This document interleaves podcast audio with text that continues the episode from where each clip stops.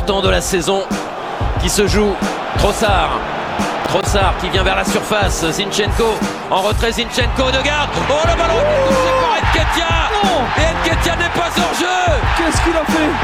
Arsenal est en train de forcer son destin.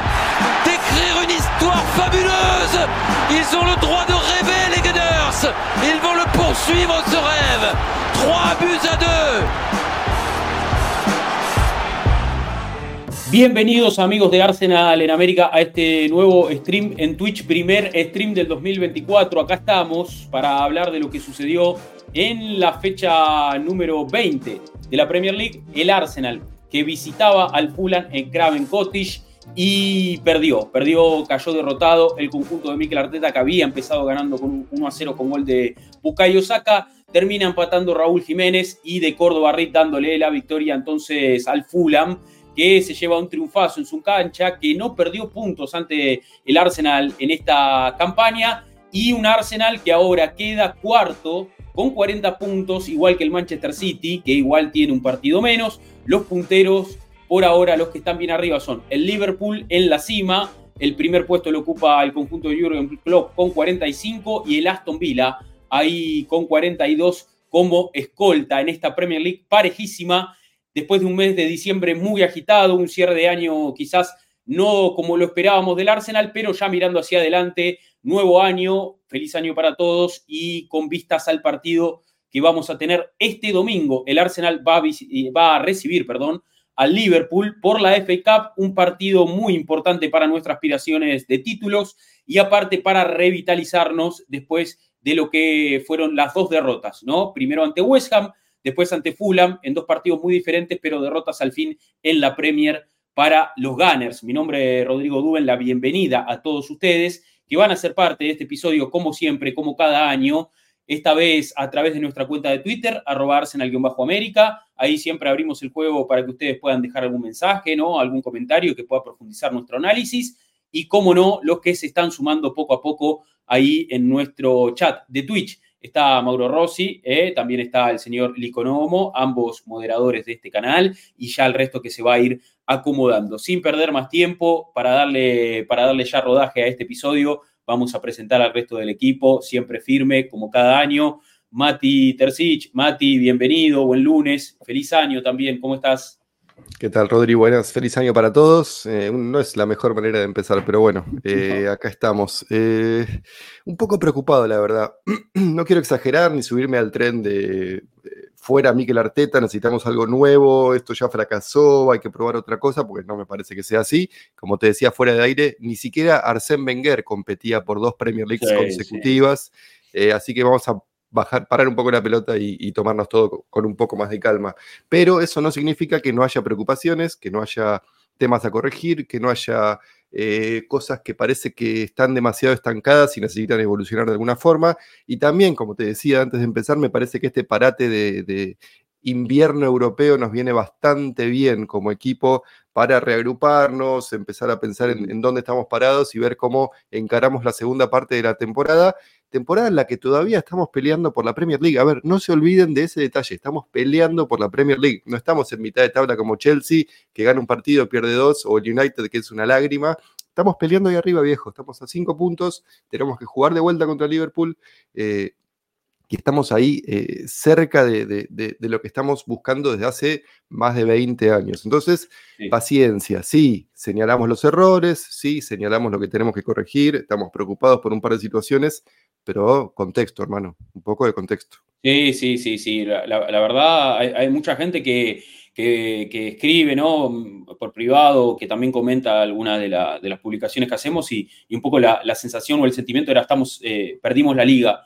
Y, yo, yo un poco lo que contestaba, bueno, tampoco estaba ganada antes, ¿no? O sea, como que a veces creo que nos vamos a los dos extremos, el equipo viene bien, viene puntero y ya nos sentimos campeones, el equipo pierde un partido, cae de la punta y ya, ya, ya está todo perdido. Entonces, hay como que, me parece eh, eh, bajar un poquito esa ansiedad, bajar un poquito esa, esa espuma y sentir lo, que realmente es, ¿no? Un equipo que está transitando una temporada en la que puede también haber baches, puede haber altibajos, y me parece que Arsenal pierde dos partidos, lógicamente, muy distintos entre sí, eso, eso también lo comentábamos, y, bueno, eh, es cuestión de, tratar de que esta hemorragia, por llamarlo de alguna manera, no, o sea, frenarla, que, que no, que no, no, no, que no se traslade mucho más en el tiempo, que no se prolongue mucho más. Y bueno, eh, tratar de recuperar los puntos perdidos eh, lo más pronto posible. pero bueno, vamos a estar hablando, lógicamente, de, la pelea por el título también y de, cómo llega este Arsenal, cómo arranca el 2024. Le voy a dar la bienvenida ahora a Agustín Devoti. Debo, bienvenido, feliz año, ¿cómo estás? ¿Qué tal muchachos? Feliz año para todos. Un abrazo para, toda la gente. Esperamos que tengan un gran 2024 acompañándonos acá como siempre todas las semanas. Eh, bueno, como dijo Mati, no es la mejor manera de comenzar. Eh, la verdad que me parece que mejor carteta imposible definir lo que fue el partido con Fulham, porque el entrenador dijo fue el peor partido de la temporada y con razón.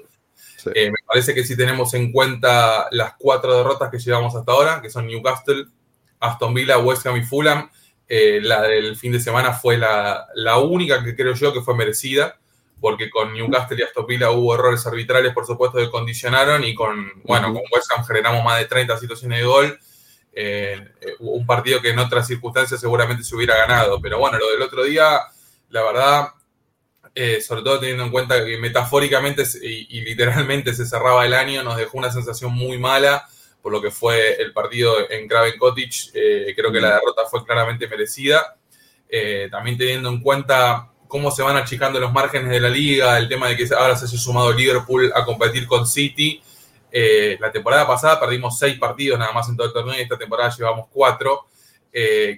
un dato que no es claramente alentador, pero también va muy de la mano, como decimos, con lo que es lo, lo competitiva que es la Premier, con que se haya sumado un equipo más a la pelea y con que arriba está todo bastante apretado dentro de todo y como decimos, eh, todavía hay margen para que sucedan muchas cosas. Me parece que, que claramente ahora nos encontramos en un punto medio algo complicado porque, como dijo Mati, coincido, claramente el parate que va a haber eh, hasta el próximo 20 de enero con el tema de la Premier a este Arsenal seguramente le venga muy bien para reacomodar un poco sus piezas, para ver qué es lo que va a pasar con algunos jugadores cuyo futuro todavía no está asegurado y en el mm. medio de todo tenemos que jugar contra el equipo más en forma de Inglaterra, que es el Liverpool. Por supuesto que es por FA Cup y por supuesto que esta vez va a ser en el Emirates, que claramente nos va a venir mejor. Ya vimos lo que pasó ayer eh, con el Newcastle, que se podría haber comido 182 goles en Anfield. Terrible, eh, eh, locura. Lo cual también creo que pondera nuestro partido. Eh, eh, allí, después de ese empate, disminuido a un Liverpool que no mereció tanto comparado con el de ayer, que rompió el récord de goles esperados desde que existe esa métrica y tuvo casi ocho goles esperados cuando Newcastle, una locura. Una locura, una eh, locura. Y yo creo que, bueno, por supuesto en el Emirates seguramente el desarrollo sea distinto, pero como decimos, a este Arsenal lo encuentra este inicio de 2024 teniendo que jugar contra el equipo más en forma y a su vez esperando esos días de descanso para ver qué es lo que va a suceder eh, con, con, este plantel, eh, teniendo en cuenta las bajas por Copa África, por Copa Asia, el tema de algunos jugadores que no están pasando su mejor momento, eh, la supuesta vuelta de lesión, veremos qué pasa con Thomas Party, volvió Tom, Tomiyasu el otro día, todavía estamos esperando a Timber, así que creo que, como decimos, tenemos bastante por analizar y tenemos bastante por ver en lo que va a ser este 2024, por supuesto que esperamos que Arsenal se siga manteniendo ahí arriba. Y que tratamos de, como siempre, desde este espacio, a pesar de que somos críticos y que no miramos hacia otro lado, el mensaje, como siempre, es no entremos en pánico ante un resultado adverso. Yo, por supuesto, cualquiera de nosotros el otro día habrá terminado enojadísimo con lo que fue la actuación contra Fulham, porque como decimos, no solo perdimos, sino que merecimos perder, que creo que eso fue lo peor de todo, pero tampoco podemos creer que después de, perder un partido así es hora de borrar todo y arrancar de vuelta porque claramente esa no es la intención. Entiendo que el nerviosismo va de la mano de las expectativas y que mucha gente está esperando que este equipo compita hasta el final, como lo estamos esperando todos. Pero como decimos y como vos dijiste, Rodri, la liga no se gana ni se pierde en enero, en febrero, en diciembre, en noviembre. Esto se define en mayo. Eh, Así que lo más importante para, el equipo es seguir en, las posiciones de arriba, seguir peleando. Si la tiene que luchar de atrás, nos tocará de esa manera. La temporada pasada estábamos ahí arriba y nos fuimos cayendo, así que ahora tal vez si venimos corriendo desde atrás podemos llegar a, a tener otros resultados. Así que vamos a ver cómo se va desarrollando este 2024, que por supuesto lo tiene Arsenal como protagonista, no nos olvidemos de eso y es un mensaje para, para la gente, para que esté tranquila. Total, totalmente. Perdón, me, me, me, río, se me transformó la cara, eh, porque bueno, iba a saludar al chat, a Luqui Liuta, a Santi Ginian, el Presi, Javier Ortiz, se suma este barquillo, eh, lo veo a Urequega, bueno, y el Google Gunner, el Google Gunner que se regaló 50 suscripciones en este momento. Eh. Así que nada, qué sé yo, que ya no sé qué más decirle a este muchacho, un fenómeno total. dicen que es más que Cronky, eh, así que nada, tremendo, tremendo. Bueno, ligamos mucha gente suscripción, espero que, que la disfruten, que la mantengan también. Eh, para, el, hijo de, El, hijo de Usmanov es el... el famoso Usmanov, ¿no? Eh, de las sombras, manejando el club. Bueno, nada. Eh, gracias, gracias, U. Gracias, gracias, totales. feliz año para, para vos, feliz año y para, para toda la banda que se está sumando, está Tommy, mi hermano también, bueno, bien ahí, bien ahí, todos ahí ya acomodados para, este análisis. Eh, había adelantado el que estaban, en, estaban con descuento en las suscripciones, yo no tenía ni idea, bueno, ahí aprovechó entonces, aprovechó la, traenos a Mbappé, le dicen al Google, eh, pero bueno. Ya puede negociar, ¿eh? Sí, sí, sí. Claro, ya ahora que le quedan seis meses de contrato, ¿no? A Mbappé. Y, claro. Ahorita un mercado pago, uy, vamos pasando plata ahí. Así llegamos. Para el contrato de Mbappé, si no renueva, viene libre, ¿eh? así que vamos. Por eso, no, no, sí, sí, hay que juntarle el sueldo. ¿eh? Hipotecar el club más o menos para pagarle a Mbappé, pero bueno, valdría la pena. Total, totalmente. Bueno, agradezcanle ahí al Gu, eh, todos eh, los que le dieron suscripciones y están ahora en el chat. Y bueno, gracias, gracias totales a él por, por bancar de esa forma este espacio, eh, más allá de, de, todo, la verdad que, es un apoyo importante, muy importante. Así que, eh, bueno, estamos entonces para, para, charlar un poco de, esta jornada de Premier primero, como hacemos siempre, para arrancar el, el, stream. Eh, fecha número 20 de la Premier, eh, perdón, fecha número 21 de la Premier, eh, con, un, con la victoria de Chelsea ¿no? ante, ante, ante Aston Villa. perdón, ante, ante Luton Town, perdón, Aston Villa le ganó a Burnley, algunos resultados que, que se dieron el día sábado, como también la victoria del City contra Sheffield United, bueno, sin, sin, mayores sorpresas, más allá de la derrota del Manchester United, que tampoco es una gran sorpresa a esta altura. Un equipo que, que la verdad que, que eh, está de mal en peor. Uno se pregunta hasta cuándo se va a estirar el, el ciclo Ten Hag, ¿no? Eh, porque los resultados son pésimos. O sea, Manchester United eh, muy, muy disminuido en la, o sea, muy lejos de lo que es la pelea, está séptimo dentro de todo, tampoco es que está muy abajo en la tabla. Es lo que te iba a decir, Rodri. Me sorprende que teniendo nueve derrotas en el torneo, todavía se pueda mantener séptimo. Nueve derrotas es un montón. O sea, yo no, yo no sé si a esta altura, con esa cantidad de derrotas, eh, aspiraciones de qué pueden tener, porque hasta las clasificaciones para copas van a estar complicadas. Difícil, ¿no? Ah. Igual lo que queremos es que siga ganando cada tanto, que le gane una Aston Villa, que le haga partido a Liverpool. Queremos esas cosas así como fuera de contexto y que después pase lo que tenga que pasar. Que nos ayude a nosotros, no a ellos. Que se le ganen a los rivales. Después de ellos que sigan ahí en, la nebulosa. Sí, totalmente. No, y además la incertidumbre que trae la compra de, eh, Radcliffe, que no está claro si va a tener control, qué tipo de poder de decisión va a tener. está bueno, está bueno que entre en un periodo turbulento como Chelsea me parece lo mejor que nos puede, lo más divertido que nos puede pasar. United y Chelsea en la mierda. Viste que están enfocando a todos los partidos al, dueño nuevo de, Ineos, es verdad, porque tengo entendido que, compraron una parte del Manchester United, no toda. y, también tengo entendido que, los dueños del Manchester United tampoco son la gente más comprometida del mundo, así que me parece que que esa, ese, ese dueño bipartidario que le está tocando el United ahora, no sé si es la mejor solución para los problemas que tiene. No, no. Ya lo sufrimos nosotros eso, sabemos lo que es.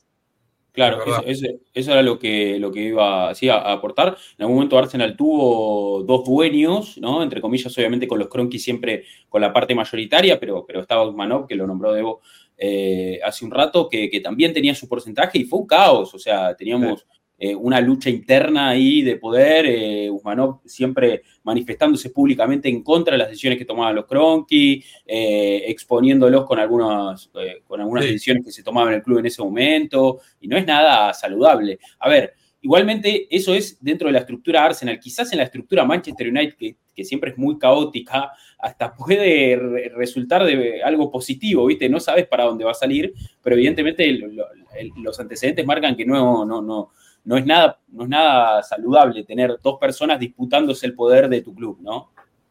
Sí, sí, y en Arsenal sobre todo pasaba que se disputaban el poder, pero ninguno se hacía cargo, que es el peor escenario de todos. También. Una guerra fría. También, cierto, totalmente, totalmente cierto. Pero bueno, un United que, que sigue perdiendo puntos, como decimos, hay que ver cómo finaliza esta temporada. Yo lo veo afuera de todo, a este ritmo lo veo afuera de todo lógicamente ahí merodeando en la, en la mitad de la tabla. ¿Puede ser que nunca en nuestra vida vimos al Manchester United fuera de cualquier competición europea? Me parece que no, yo no tengo recuerdos frescos. De clasificación, después se quedaron afuera jugándola, pero te hablo de no clasificar directamente, no recuerdo nunca al Manchester United no jugando en Europa. No, no, totalmente. Yo, yo tampoco lo recuerdo, tampoco lo recuerdo.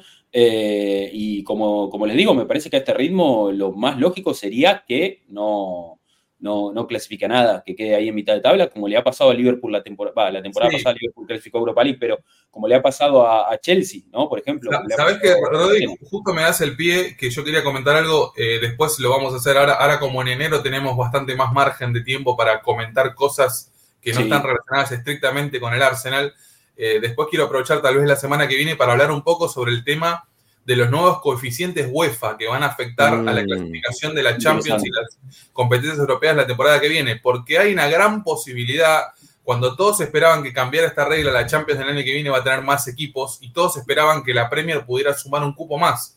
Y a día de hoy, y por los resultados que tuvieron sobre todo Newcastle y Manchester United en Champions, es muy probable que eh, Inglaterra no gane un cupo extra para la Champions del año que viene, lo cual me sorprende muchísimo pero también va a, transformar y a, modificar claramente lo, que va a ser el tema de, las posiciones europeas para la temporada que viene, la Premier. Vamos a ver qué es lo que pasa con eso.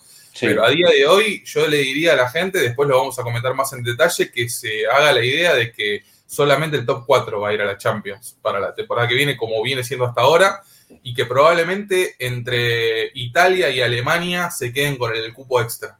Sorprendente. Ahí me fijé, desde la 13-14. En la 13-14 salieron séptimos. Mira. United. Así que en esa época que juegan Europa League se, cumplen 10 años justo ahora. Claro. Bueno, fue la, fue la temporada que empezamos también nosotros con, con Arsenal ah, en América también. Es justo esa temporada. Exactamente. Eh, a ver, pregunta acá el Presi en el chat, interesante la pregunta. ¿Quién queremos que le vaya peor? ¿Al Chelsea o al United? Está difícil. No, Chelsea, Chelsea, quiero que se quiero que quiebre ese club. Sí, yo también, eh, yo también, A ver, si, ya nos caía mal Chelsea antes de que llegue Todd Boyley, ahora ya directamente es, el, equipo más antipático del planeta. Sí, sí, sí, sí, totalmente. Eh, Luke Luke dice, pero castigo es que juegue en la conference, claro, también, como sabemos. Eh, es, una plaza, una plaza europea media complicada. En Bielorrusia un jueves a la noche, eso es castigo. Claro, claro. Pregunta al Pesi si estamos en condiciones de meter el programa de análisis financiero y sí, eh, lo tenemos que preparar con torto, pero, pero estamos, estamos en condiciones porque de hecho ya hay datos dando vuelta y hay cosas, ¿no? Para, no, obvio, sí, sí. Y vamos a ver qué pasa con, este mercado también, que parece que Arsenal se va a mover en teoría. Sí, sí, así que podemos ahí prepararlo con torto para el parate, seguramente ¿eh? vamos a tener entre partido y partido. Se viene un enero eh, muy, o sea, muy holgado en cuanto a lo que fue diciembre, que en diciembre jugamos ocho partidos, ¿no? Eh, dos por semana, y ahora en enero solamente va a haber tres partidos en todo el mes. O sea, Arsenal juega este domingo con Liverpool, juega el 20 de enero con Crystal Palace, o sea, hay 13 días en el medio, y después juega el 30 contra Nottingham Forest, o sea, 10 días entre, entre el segundo partido y el tercero.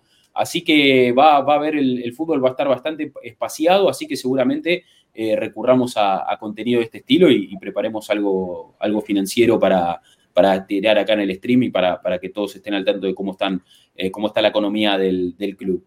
Eh, saludo a Jesús Abdalaba, 5 ahí, que hace su primera intervención en este chat y lo recibimos. Bienvenido.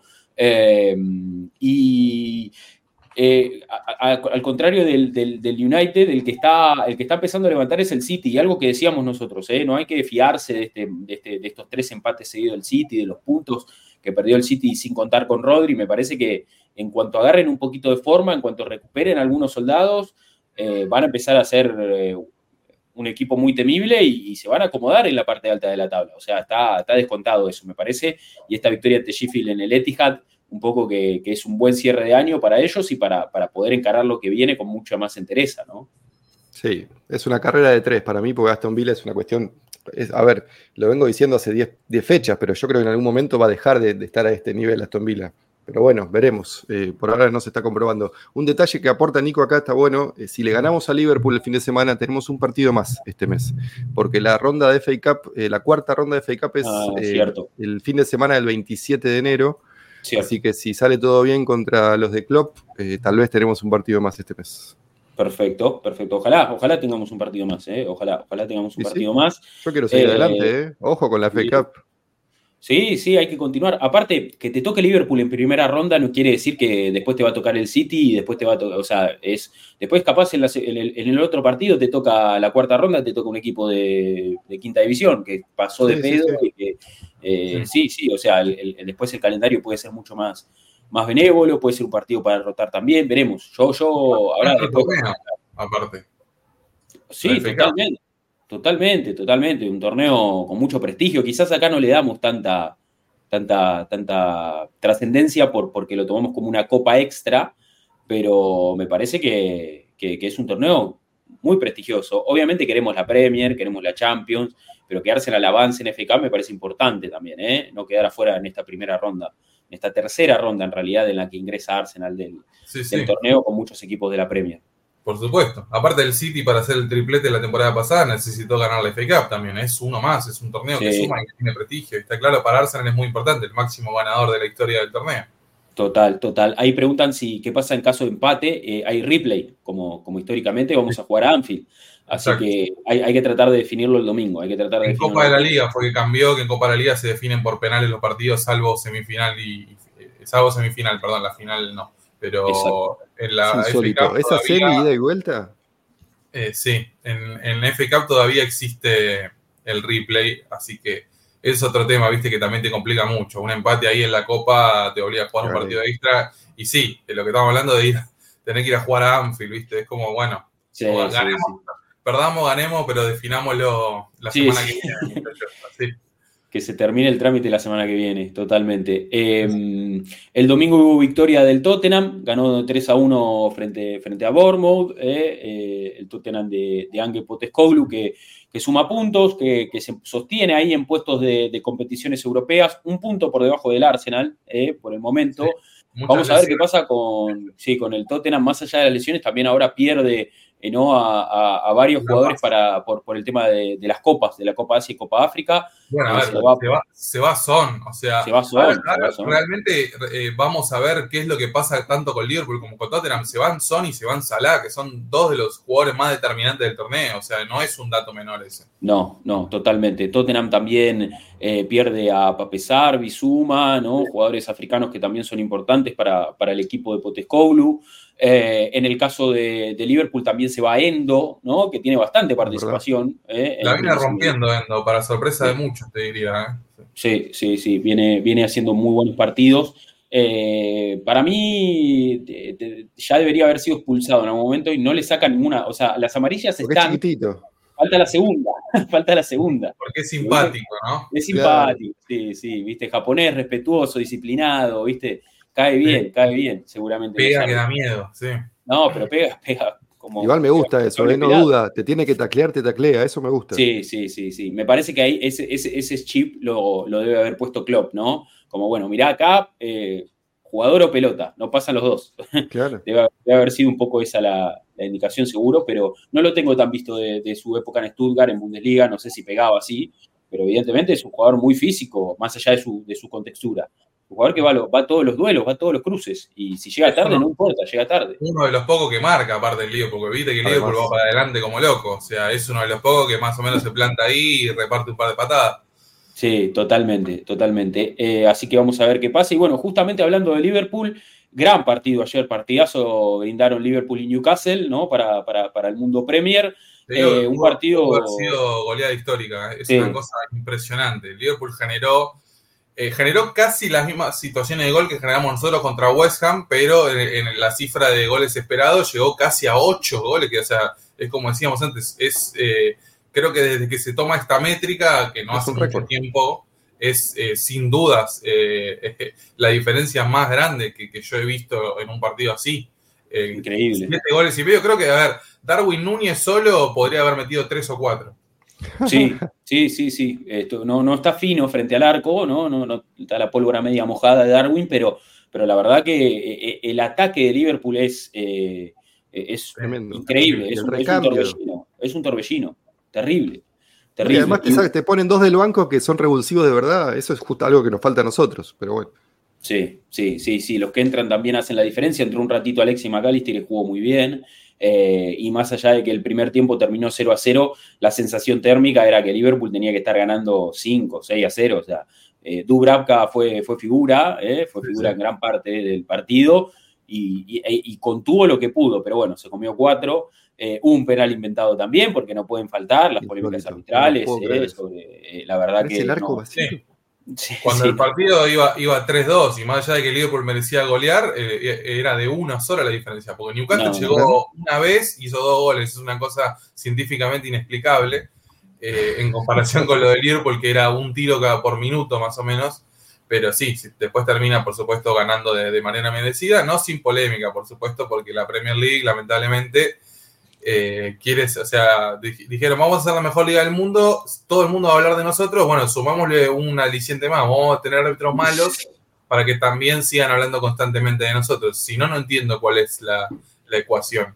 Sí, totalmente, totalmente. El arbitraje siempre, siempre polémico en Inglaterra y bueno, en Anfield en el día de ayer no fue la, excepción y esta fecha que se va a completar hoy, ¿no? Eh, Van a, van a estar jugando en West Ham y Brighton. Eh, el, West Ham recibe, recibe al Brighton. Eh, partido, partido atractivo, partido atractivo. Vamos a ver cómo, cómo finaliza entonces esta fecha número 21 donde el Liverpool ahora es puntero con 45 puntos, Aston Villa 42 y eh, Manchester City y Arsenal tiene 40, después viene Tottenham con 39 en, en, la, en esos primeros cinco puestos. Así que eh, vamos, vamos a ver cómo se desarrolla ¿no? Eh, esta, esta, Premier, que no tiene, no tiene fecha hasta mediados del, eh, de, este mes, hasta mediados de enero. vamos a, se va a estar jugando la, fecha número 22, recién, no, la fecha número 21, exacto. recién el sábado 13 juega Chelsea Fulham y Newcastle City abren la jornada. Eh, Ese fin de semana hay partidos, eh, están las semis de la Copa de la Liga también, por eso aprovecha la Premier ah. para meter parate y completar el tema de las copas. Claro, porque de hecho. Newcastle City, ¿eh? Mm. Sí, buen partido, buen partido. A ver, lo voy a, lo voy a tratar de poner en pantalla porque em, está bueno el cronograma, ahí se ve, me parece. a ver, arranca, arranca con el, el sábado 13, Chelsea Fulham, Newcastle, Manchester City. El domingo hay dos partidos también, Aston Villa, Everton, eh, eh, Manchester United, Tottenham, muy buenos eh, estos cuatro partidos. Sí, muy buenos. Muy para el Vila ir a Woodison va a estar muy complicado, es muy difícil ir a Woodison esta temporada. Sí, sí. O sea, se juega la mitad de la fecha un fin de semana, porque después cierran el lunes 15 Burnley Luton, y al fin de semana siguiente se completa los otros cinco partidos, ¿no? Arsenal Crystal Palace el sábado, Brentford, Nottingham Forest, Sheffield United, West Ham, Bournemouth, Liverpool, Brighton, Wolverhampton. O sea, el, cronograma de la fecha número 21 dividido en dos fines de semana diferentes. Así está plantado entonces el, cronograma para, la Premier para lo que viene. Eh, y bueno, el Arsenal va a estar jugando entonces el sábado 20 de enero recién por Premier frente a Crystal Palace. Recordemos este domingo el partido con, Liverpool, ¿no? Sí, señor. Para, continuar. Eh, yo no sé, ¿le pongo una ficha a Solanke o no? No estoy seguro. ya que tenemos el sponsor de las apuestas ahí, yo le pondría unos dólares a Solanke contra. Sí, sí, sí ojalá, ojalá, ojalá, ojalá. Pero bueno, a ver, eh, a ver, vamos a ver qué, termina sucediendo también en este mes de enero, donde, como decimos, equipos como Liverpool, Tottenham pierden jugadores importantes. Nosotros también, a ver, vamos a tener algunas bajas eh, para la competencia. Tomiyasu seguramente citado para, Japón. La noticia es que eh, toma parte y no está convocado con, con Ghana y se queda, se queda a, terminar de recuperarse de su lesión en el Arsenal.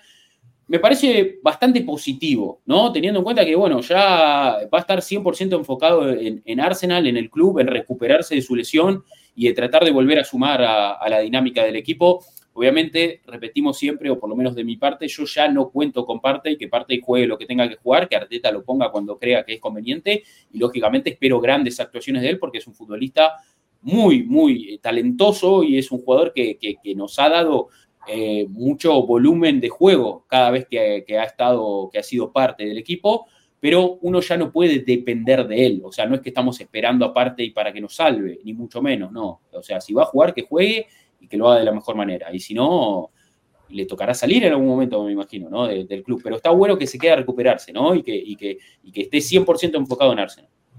No, y también habla de la gravedad de la lesión, evidente. A ver, por un lado me habla de una extraña sensatez por parte de la, de la Federación de, Fútbol de Ghana, pero evidentemente también habla del grado de la lesión que sufrió, que no tenemos detalles, imaginamos que es muscular, porque con él todo es muscular, pero no sabemos si fue operado, no sabemos qué, en qué músculos lo sufrió, no sabemos el, nivel de gravedad, nada, pero si ya lleva cuánto, desde ¿cuándo fue? ¿En octubre que se lastimó? Son dos meses ya por lo menos. La verdad. Creo que eh, jugó un partido en octubre y se lastimó en el entrenamiento. Sí, un, allegado de la selección de Ghana, yo leí en la semana que dijo, es la peor lesión de su carrera, y sí. La verdad que se nota. Por eso claramente no va a la Copa África eh, sí, lo vamos a necesitar. A ver, yo estoy en la misma dinámica de Rodri. Ahora también hay que tener en cuenta que, a ver, al Arsenal no le sobran jugadores y se va el Neni, que por supuesto no es una pieza fundamental, pero quieras o no, en el medio campo, cuando estás corto y lamentablemente eh, perdés un jugador más, no es, no es lo ideal. Por eso claramente Thomas debería venir a llenar ese lugar que, deja el Neni de, que necesitamos un, tipo en el medio. Y que por supuesto cuando esté sano seguramente vaya a jugar, porque no va a dejar de ser un jugador importante de acá a final de la temporada con la calidad que tiene. Después seguramente a partir de junio ya veremos más allá de Thomas, porque lamentablemente eh, por cuestiones futbolísticas, extrafutbolísticas y físicas, eh, creo que va a terminar siendo más una decepción que una alegría el paso de Thomas por, por Arsenal, incluso cuando en su momento llegó y me parece que fue diferencial y fue una gran compra, lamentablemente fue todo en caída. Mm. Y, ese tema, por supuesto, nos, nos afecta mucho y, también hay que ver qué pasa con, con el tema de Tomiyasu, que se va el viernes para la Copa Asia y no va a poder jugar contra Liverpool. Eh, lamentablemente no pudimos hacer lo mismo que con Thomas. O sea, Tomiyasu viene lesionado hace un montón de tiempo ahora jugó un ratito el otro día en Craven Cottage y ya lamentablemente se te va a la Copa Asia. Entonces es como ese tema, vamos a ver qué sucede. Eh, y también creo que vamos a estar todos, eh, por el tema de la Copa África, somos todos hinchas de Egipto. Si Egipto llega hasta la final, no, vuelve hasta, hasta fines de febrero. Así que vamos a ver qué pasa con eso, pero bueno, a priori todos, somos todos Egipto. Sí, totalmente. Eh, a ver, estaba viendo el tema, el tema Thomas Parte y partidos. No jugó ningún partido de Champions, solo fue suplente en la visita ante Lens, no ingresó, claramente. Eh, en, Premier League jugó las, tres primeras fechas. De lateral derecho. Sí, de lateral derecho, exacto. Parece otra vida, pero pasó, pasó ahora hace un par de meses. Gabriel en el banco, ¿verdad? Eh, exacto, Gabriel Magaláes en el banco. Después empezó con las lesiones, se pierde, se pierde cuatro partidos, juega 15 minutos contra el City en la victoria 1 0, que entra y mete el pelotazo para la jugada que, termina en el gol. Que, eh, la baja Tomiyasu y eh, eh, la baja Tomiyasu, aguanta Havertz, gol de Martinelli. De gol de Martinelli que le rebota en la cara que exactamente participa en esa jugada, es suplente en Stamford Bridge en la visita al Chelsea el 2 a 2 y después ya afuera, afuera. O sea, lleva partidos afuera en este momento, lleva 3, 6, 9, 11 partidos afuera. 11 partidos casi afuera del Premier Casi tres meses afuera, o sea, desde el, desde el 21 de octubre que no entra en una, en una convocatoria. Toma parte. Así que, nada, obviamente un jugador de su calibre y tan importante no puede faltar tanto. O sea, no puedes tener a Tomás Partey afuera del equipo si, si, si, si es parte del plantel. Así que veremos qué termina pasando con él. Yo creo que como, como ustedes dicen, a ver, eh, si, si, vuelve puede ser de gran ayuda y eso está clarísimo. Nadie, nadie duda de su calidad futbolística y de un parte del 100% de sus capacidades. Es un jugador distinto. Es, realmente un mediocampista muy, muy determinante. Es, es, un, es, un, tipo que es determinante para el juego en, en todas las fases, defensiva, ofensiva. Un tipo que eh, domina, domina esa zona como nadie, pero no podés depender de alguien que vive, que vive lesionado, la verdad. Y es la llave para liberarlo a Rice también. Quieras o no, Rice está siendo, si no el mejor jugador del equipo, uno de los mejores jugadores del equipo, pero también Rice juega con la responsabilidad de saber que él es el ancla y que después, viste, adelante, atrás, a su costado, tiene mucho espacio por cubrir. Sabemos que es un especialista, pero quieras o no jugar con esa sensación en la cabeza constantemente de decir, si yo erro un pase, si yo no llego a un corte, si yo fallo un quite, si estoy un segundo mal de timing, eh, el equipo se parte. Estamos en y eso con Thomas probablemente no suceda. Pero bueno, lamentablemente esta temporada no pudimos ver, así como no estamos viendo en su mayor esplendor al tridente titular, tampoco pudimos ver a Thomas, Rice y Odegaard juntos. Total, total. Lo vimos muy poco y me parece que, ese quizás sería uno de los mediocampos más fuertes que puede, que puede poner Arsenal. Y de hecho, a ver, fue, fue el mediocampo con el que Arteta arrancó la temporada en la Community Shield y, bueno, eh, después le dio a Thomas. El mediocampo que esperábamos que juegue toda la temporada. Sí, sí, sí.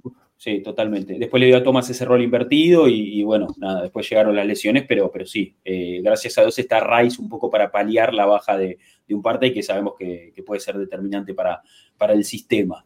Eh, bien, hablando después un poquito ya de, esto, eh, hay, que, hay que meternos ya en lo que fue la, derrota del Arsenal en el partido ante, ante Aston Villa.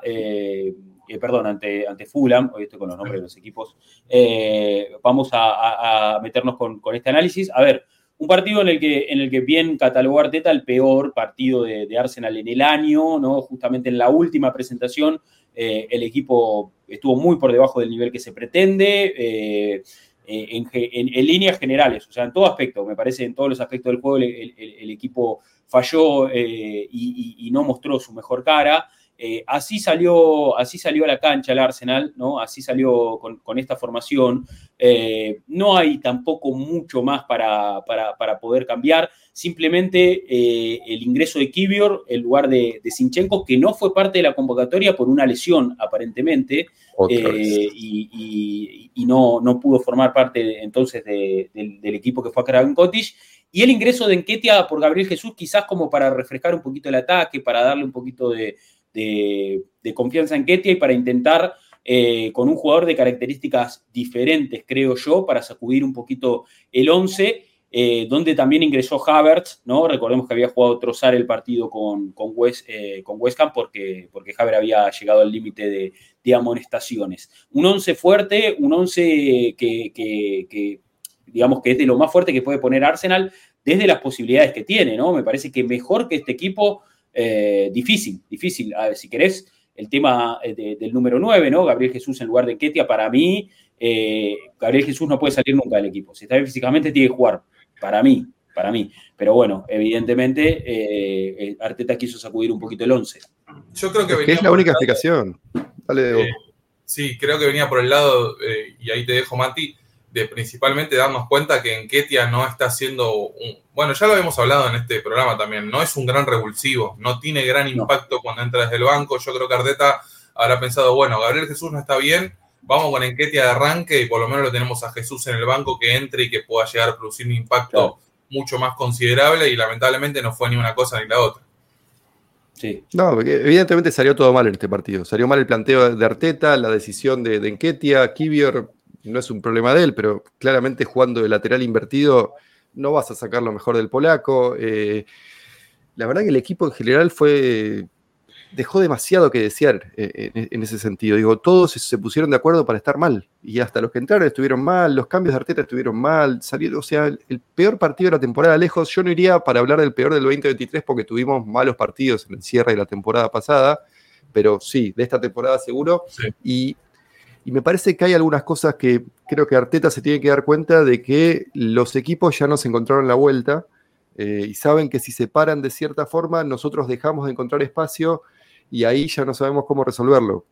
Y si además eh, tenemos alguna que otra lesión que nos impide tener revulsivos en el banco, está difícil. Lo único bueno del partido fueron los primeros 15 minutos, que dominamos, que teníamos más o menos claro qué hacer, pero se terminaron esos 15 minutos y chau, el equipo dejó de jugar como si se le hubiera acabado la batería.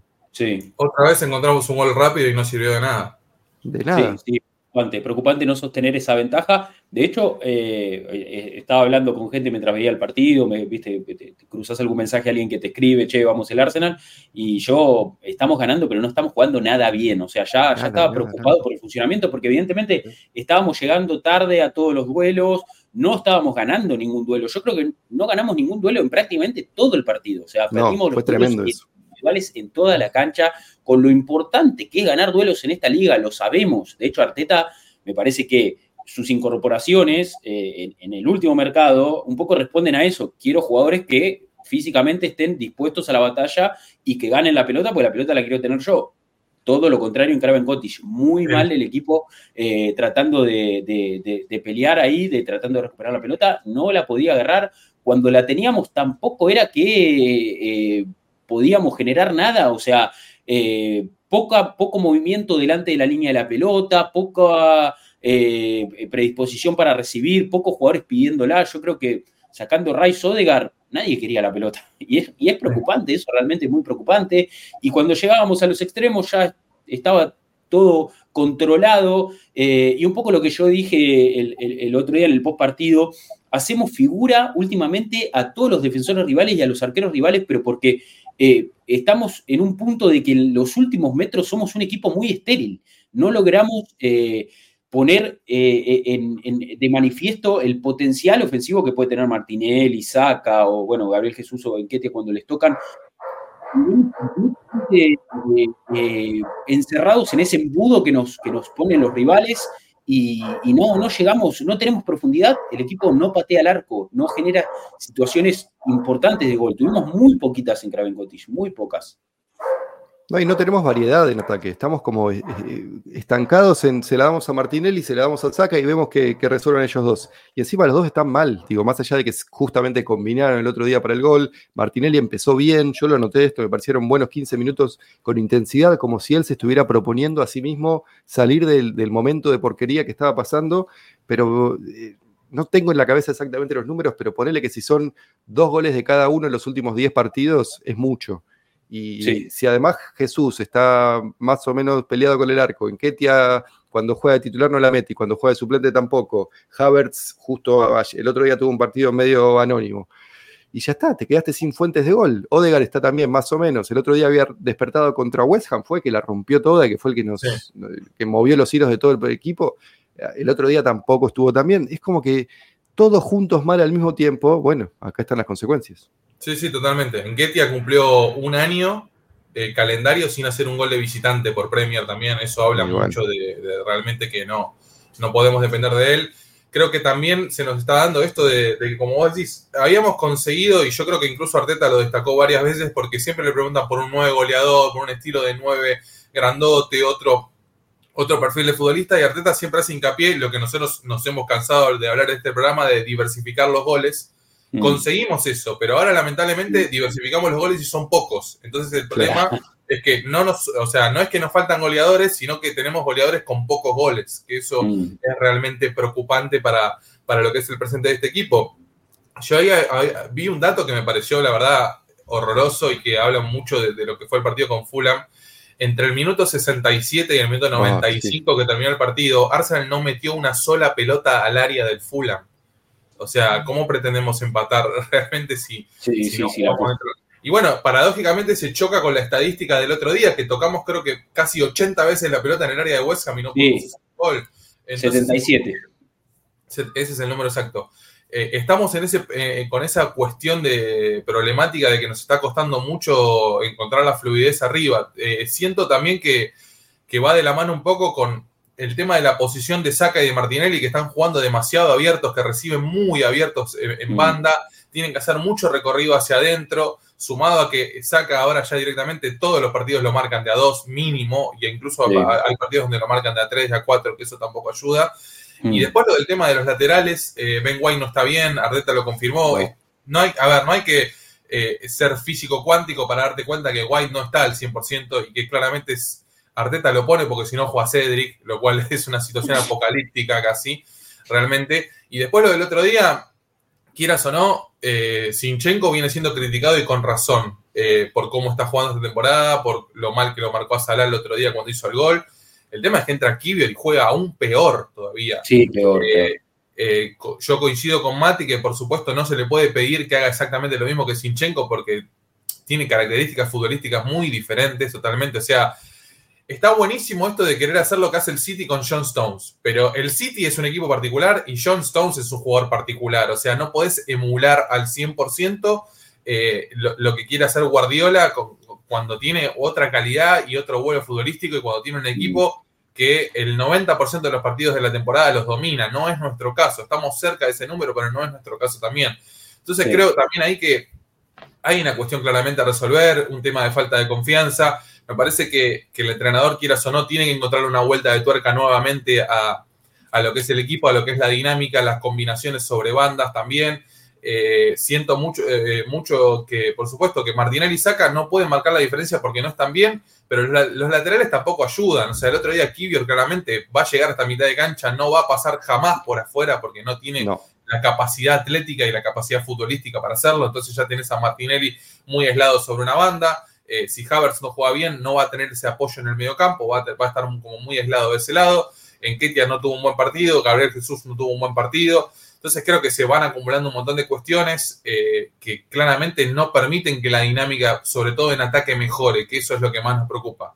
Eh, con un Ben White tocado, casi ya que no estamos viendo esa jugada del 2-1, que White pasa por afuera y, Saca tiene eh, el espacio hacia adentro para marcar la diferencia, para amagar, para tirar un centro al segundo palo. Hemos visto muchos goles con, ese tipo de jugada que pasa White, saca engancha, pelota al segundo palo y aparece por sorpresa alguien. Esa es la jugada, por ejemplo, ideal para Havertz, para que marque la diferencia. Así le ganamos a Brentford eh, con, con ese tipo de jugada. Entonces creo, que ahora mismo eh, necesitamos justamente este parate para, darnos cuenta de dónde estamos parados. Eh, yo realmente estoy preocupado por el tema también, como decimos, de los revulsivos. Me parece que a día de hoy uno mira el banco y la sensación es que no te salva nadie. Eh, entonces, cuando tenés al 11 que no funciona y tenés que encontrar alternativas, se nos está complicando muchísimo, sobre todo en ataque. Y también siento que a pesar de que, hay una necesidad clara de, refrescar sobre todo ahí la zona ofensiva, de que estamos muy por debajo de los números conseguidos de la temporada pasada, también creo que, el mercado de enero es un mercado complicado para conseguir el jugador del calibre que a día de hoy necesitamos. Entonces, siento realmente que, va a venir más por la mano del entrenador, de darnos cuenta de cómo puede llegar a modificar esto y ver qué pasa tal vez con, jugadores, como decimos, como Enketia, sobre todo con Rhys Nelson, que el otro día jugó poquito y no jugó bien, con Ramsdale, hay muchos jugadores que no se sabe qué va a pasar, y yo creo que tal vez si, eh, si Arsenal puede llegar a encontrar alguna oportunidad de mercado de tratar de ubicar algún que otro jugador, ahí podamos llegar a ir a, buscar a algún refuerzo. Eh, siento que estamos cortos en todos los sectores del campo porque el, tema del arquero, por supuesto, no se va a poder modificar ahora. El arquero no está dando garantías eh, y Ramsey no parece que vaya a volver a jugar. En defensa estamos muy cortos y encima se nos va a Tomiyasu ahora. Y a pesar de que Timber está haciendo una gran evolución, yo ayer leí que parece que va a volver recién en marzo. Eh, no, no, no cuenta para esta temporada. En el mediocampo también estamos cortos, se va el Neni, Thomas todavía no volvió, eh, Rice está eh, jugando todo lo que puede jugar porque tampoco hay una alternativa y encima el suplente que es el Neni, como decimos, ahora se va. Y en ofensiva no estamos engranando, así que realmente estamos entrando como en un proceso ahora eh, donde parece que nada está funcionando, pero quieras o no, por lo menos el calendario nos dio un guiño mm. para poder parar la pelota y decir, bueno, este es el programa que tenemos y tenemos que y claramente encontrar una manera de solucionarlo, tal vez que empiece a jugar Havertz un poquito más arriba, como lo hizo en la Community Shield contra el City, que jugó bien para tener una alternativa en ofensiva diferente. Eh, yo te digo, la verdad, a día de hoy eh, me cuesta mucho confiar en Enketia y me cuesta mucho confiar en Rick Nelson. Y son eh, las dos bases ofensivas más importantes que tenemos para, utilizar. Eso es lo que más me preocupa a día de hoy y creo que realmente no hay una solución inmediata. Entonces me parece que la creatividad de Arteta y la creatividad de Edu, tal, vez en el mercado y sobre todo de Arteta en el tema de la cancha y ver qué modificaciones tácticas pueden llegar a hacer, van a ser la clave para que la dinámica del equipo vuelva a cambiar y no volver a tener en toda la temporada un partido con Fulham que realmente fue penoso. Sí, sí, sí. La, realidad es que nada, nada salió bien eh, en Craven Cottage y me parece que lo, o sea, lo, más preocupante fue eso, el rendimiento del equipo, de algunos jugadores, eh, por ahí creo que comentaba Nicolomo el tema de eh, que Arsenal jugó sabiendo que si ganaba quedaba puntero, eso quizás mentalmente pudo haber sido ¿no? una, una, mochila para, para, el equipo, en un mes muy exigente también, ¿no? Porque eh, recordemos, lo dijimos hace un ratito, diciembre, ocho partidos en todo el mes y partidos complicados. O sea, Arsenal en el mes de diciembre tuvo que afrontar algunas pruebas eh, importantes como, por ejemplo, ir a Villa Park, ir a Anfield, eh, jugar de visitante en Champions con PSV, que más allá de que estuviera definido el grupo, tenés el viaje, tenés lógicamente también la, presión que, pone, que, se pone internamente de, bueno, tratemos de ganar todo, eh, evidentemente no era un partido más, no importaba, o sea, no, no, no era que daba lo mismo perder, el Arsenal le gana a Brighton de, local en el Emirates, ahí, ahí agarra un poco de aire, pero bueno, como digo, después viene Anfield, viene el partido ante West Ham, que fue bastante frustrante, y me imagino para los jugadores, o sea, venir a, ese último partido de diciembre con todo eso en la espalda, ¿no? Y después, como digo, de una derrota muy, muy frustrante porque lo intentaste todo y porque fuiste para adelante y porque el equipo en en dos jugadas, o sea, en un centro cruzado y una pelota parada, le terminan convirtiendo dos goles, terminás perdiendo 2 a 0 y parece que todo lo que hiciste no valió nada. Entonces, evidentemente, capaz el equipo llegó muy, muy eh, pesado, con las piernas cansadas, fatigado mentalmente a ese duelo con, con Fulham de este, de este fin de semana y terminó perdiendo.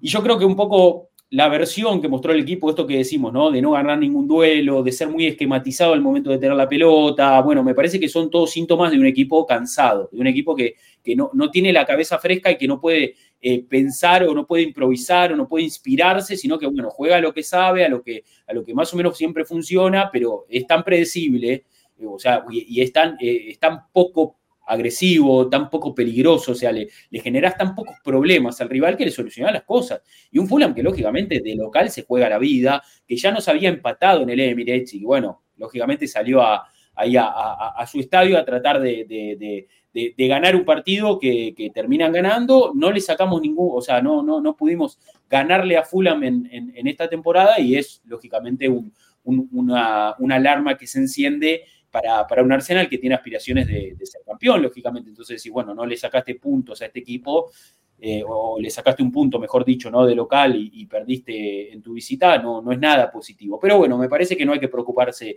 demasiado, hay que confiar un poco en, los jugadores, en Arteta, que son los que hasta este punto nos habían dejado punteros de la liga y vienen peleando el campeonato y tratar de confiar de que en este mes de enero, ¿no? con, el, con el calendario un poco más holgado, más allá de que ahora hay que jugar con Liverpool, eh, vamos a tener un poquito más de, tiempo para poder refrescarnos, para que los partidos no pesen tanto, para que eh, no, no, no, no, estar en ese trajín de un partido cada tres días y que llegar mucho más holgado ¿no? a, nuestros partidos de, Premier League, poder recuperar terreno con algunas victorias e intentar eh, encarar la, parte final de la temporada, ojalá también con muchos jugadores en mejor nivel, porque también individualmente, eh, más allá de que ponerle decimos, ¿no? Ben White está jugando lesionado, Saka también está jugando con un problema en el tendón de Aquiles, o, bueno, quizás, no sé, Odegaard tuvo un partido bestial ante West Ham, pero contra Fulham prácticamente no apareció, pero se entiende, ¿no? O sea, si hace tres días el tipo se deslomó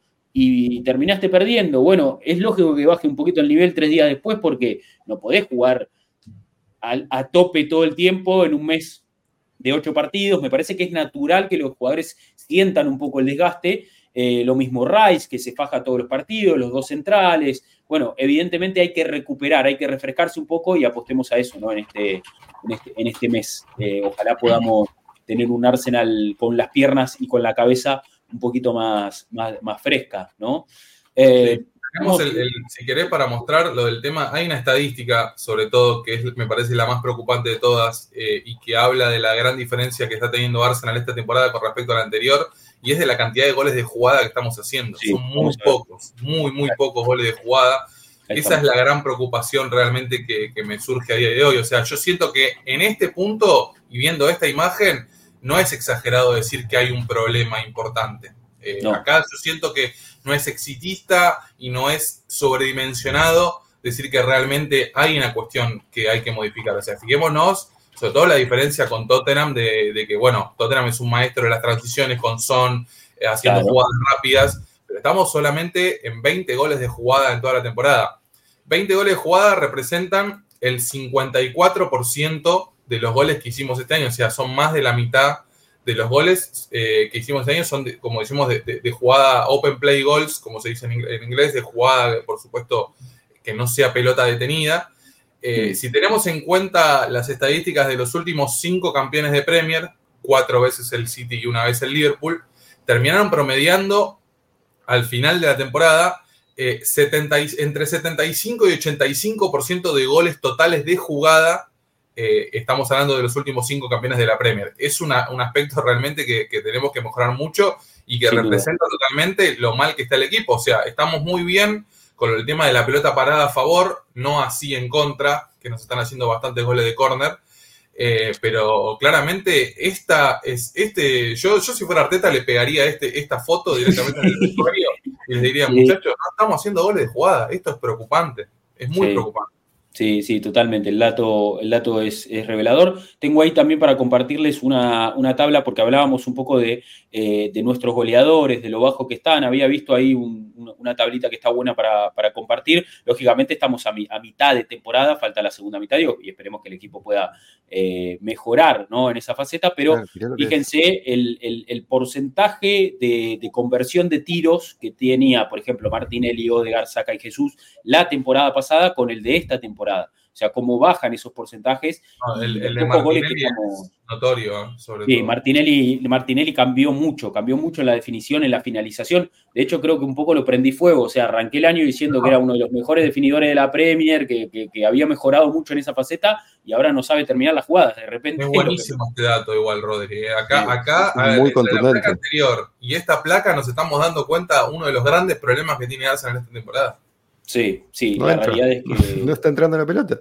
Sí, sí, estamos, estamos muy flojos, muy flojos en, en, la, en, la, en, la, en, los últimos metros, ¿no? En los metros finales, donde hay que, lógicamente, ser contundente, ser pesado, porque vos sabés que los equipos que están eh, peleando hoy la liga, ¿no? Liverpool, bueno, el mismo Tottenham o, City, Aston Villa, son equipos que en el área o en los últimos metros son determinantes, tienen, tienen pegada, tienen tipos que van y, no sé, eh, eh, y convierten, ¿no? Salah y Haaland tienen 14 goles cada uno, o sea, y no, obviamente no pedimos esas cantidades de goles, pero sí que nuestros jugadores de ataque conviertan, necesitamos que, que, Pero si proyectas esa placa al total de la temporada, estás hablando de casi la mitad. O sea, es, demasiada diferencia. Ahí estaba viendo, eh, obviamente que va a la mitad de la temporada, pero estamos 40 goles abajo entre Martinelli, Saca, Odegar y Jesús, eh, en comparación con la cantidad que hicieron el año pasado.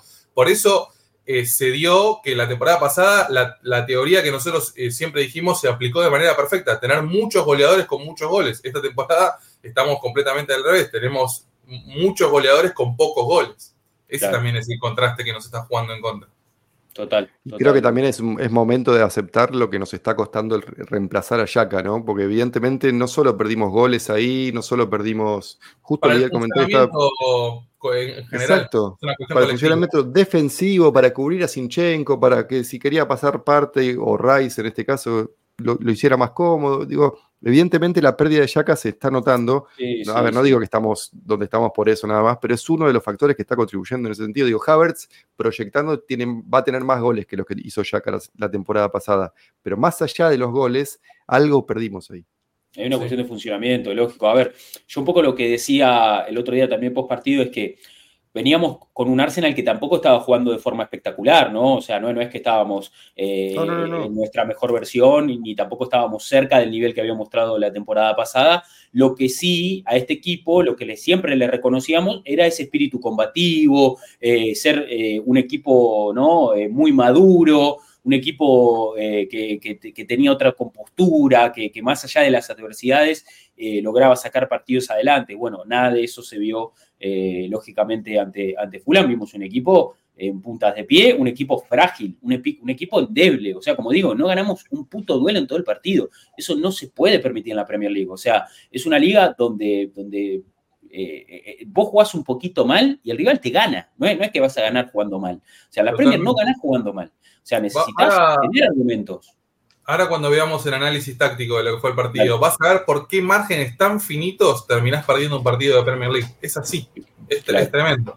¿Querés que... No, no, ya ahora... Lo... Sí, vos ponelo, ponelo desde el principio y yo lo comparto. Perfecto. Y... Vamos a ver lo que fue eh, lo del tema de, de sobre todo de Raúl Jiménez, cómo termina marcando la diferencia. Fíjate cómo lo tenemos acá contra Saliva. Sí. Eh, y pasó mucho, sobre todo en este primer tiempo, de que Arsenal no sabía si salir o quedarse. Y viste, cuando entras en esa duda, es muy complicado. Fíjate esta jugada como Jiménez se lo saca primero de encima Saliva, un Saliva absolutamente desconocido el otro día. de haber jugado, no el peor partido de la temporada, el peor partido de su vida de haber jugado Mirá cómo lo deja venir, mirá cómo lo deja venir y hacer lo que quiere, los dos. Terrible. Bueno, y que parecía garrincha, ¿no? También.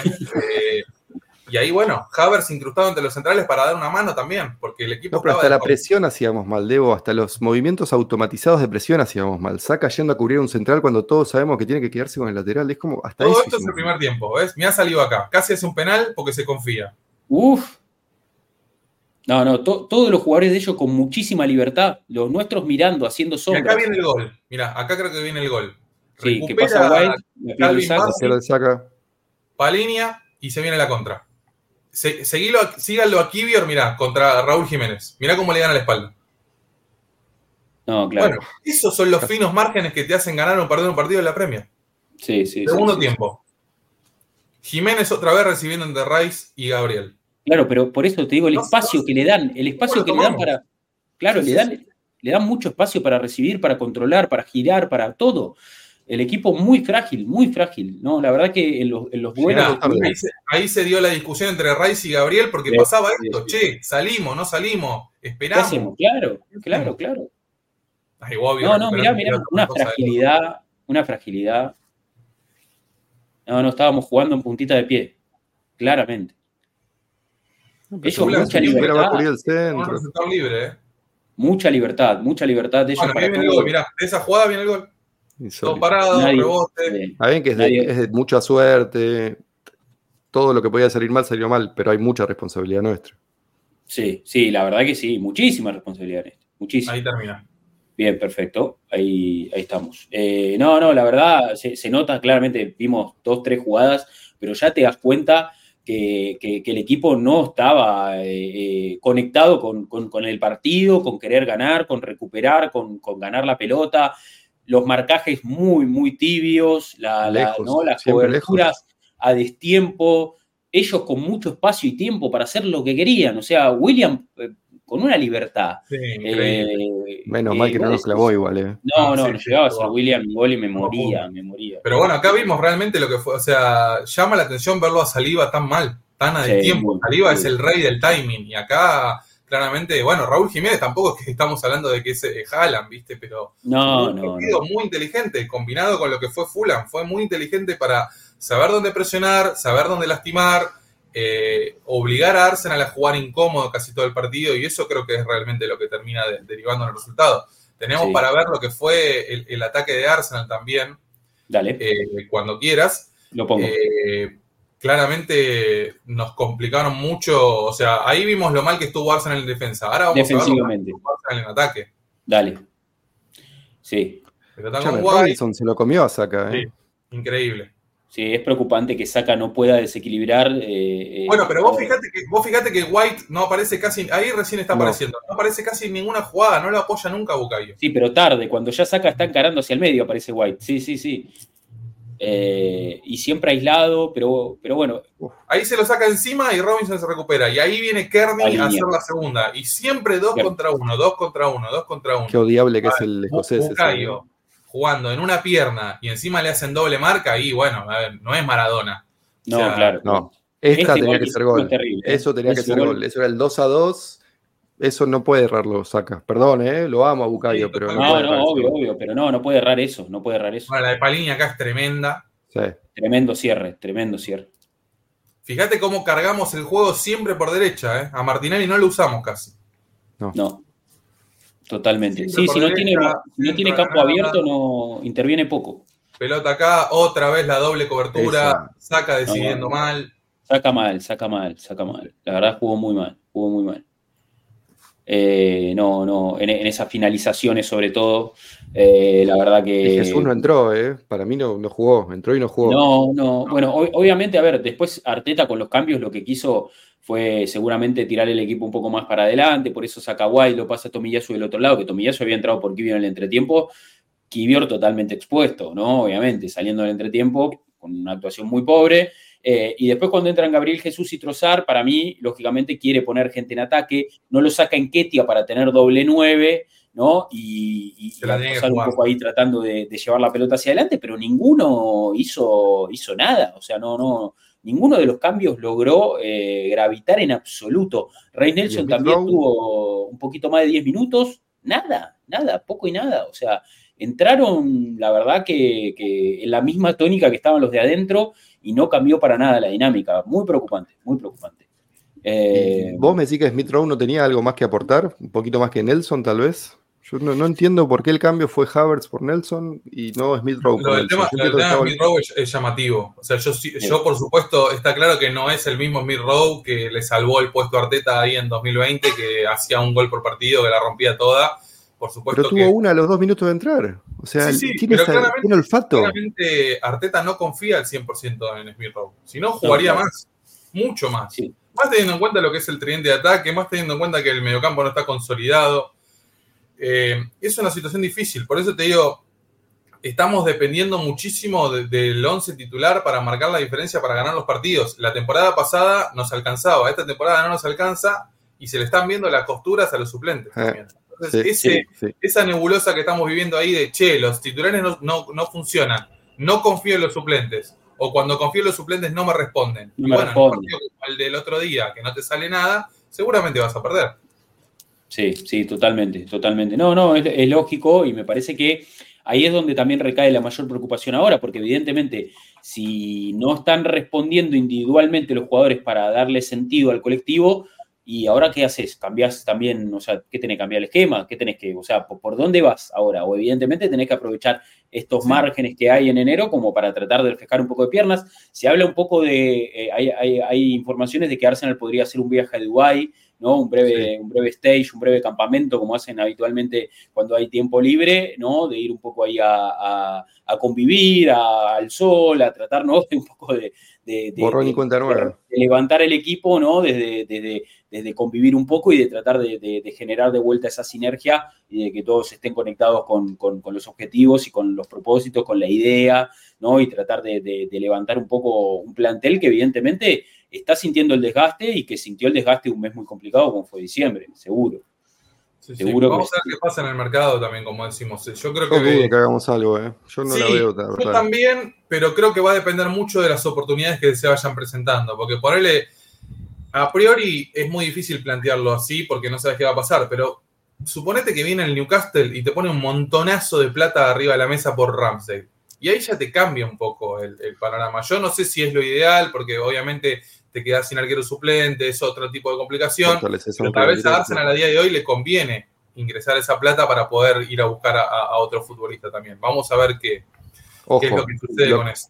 Sí sabemos que Arteta y Edu creen que falta un jugador por afuera. Digo, hace rato están buscando un jugador por afuera que pueda ser suplente de Martinelli y de, y de Saka pero sigue sin llegar ese jugador por afuera. Totalmente, sí, sí. Incluso también teniendo en cuenta, bueno, lo del tema de Trozar, estamos hablando de los cambios que no están funcionando. Trozar, la mejor, la mejor versión de Trozar la hemos visto que jugando de falso 9, se podría decir, porque cuando jugó en el medio y cuando jugó de extremo no anduvo bien. Entonces creo también, pero bueno, ahí te aparece la manta corta, decir, che, no estamos bien arriba, bueno, tenemos a Trozar como alternativa, pero el otro día si no jugaba a Trozar en el medio, ¿quién jugaba? Eh, o tenía que jugar Jorginho, ¿viste? Entonces es como que ahí también estamos viviendo ese tema de la manta corta, de decir, che, saco de acá, pero toco acá. Si juega Smith Rowe, me quedo, sin, me quedo sin un revulsivo. Si juega Gabriel Jesús, lo tengo en Ketia, que no me marca la diferencia. Nelson no está en un buen momento. Y bueno, ahí, viste, como que se te van juntando un montón de factores que terminan en este tema de, que, de que realmente los titulares no están bien y los suplentes no están dando garantías. Es, por supuesto, la peor combinación posible, pero está claro que confiamos en el entrenador para, para dar vuelta a esta dinámica, porque bueno, hay material para, para darlo vuelta, a pesar de que, por supuesto, somos críticos y con razón, con, estadísticas y con sensaciones, eh, creo realmente que, ahora va, a tener un gran trabajo Arteta para ver ¿Qué es lo que pasa? Eh, todavía no nos olvidemos, estamos esperando realmente, eh, eh, yo también coincido de que seguramente falta un jugador por afuera, todavía estamos esperando que, desde que llegue Arteta hasta hoy que haga una inversión muy importante por algún jugador en ofensiva. Si repasamos las compras de, de, atacantes que hizo Arteta desde que asumió, el primero fue William, paradójicamente, después vino Gabriel Jesús y después vino Trozar.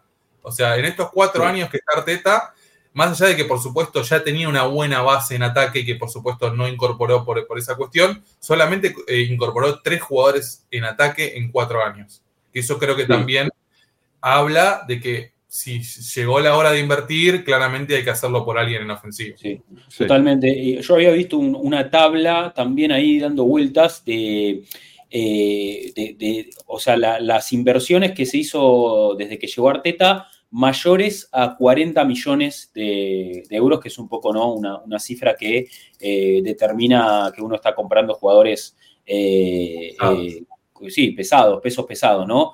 Y en Arsenal son solamente seis, o sea, son Rice, Havers, White, Jesús, Partey y Timber.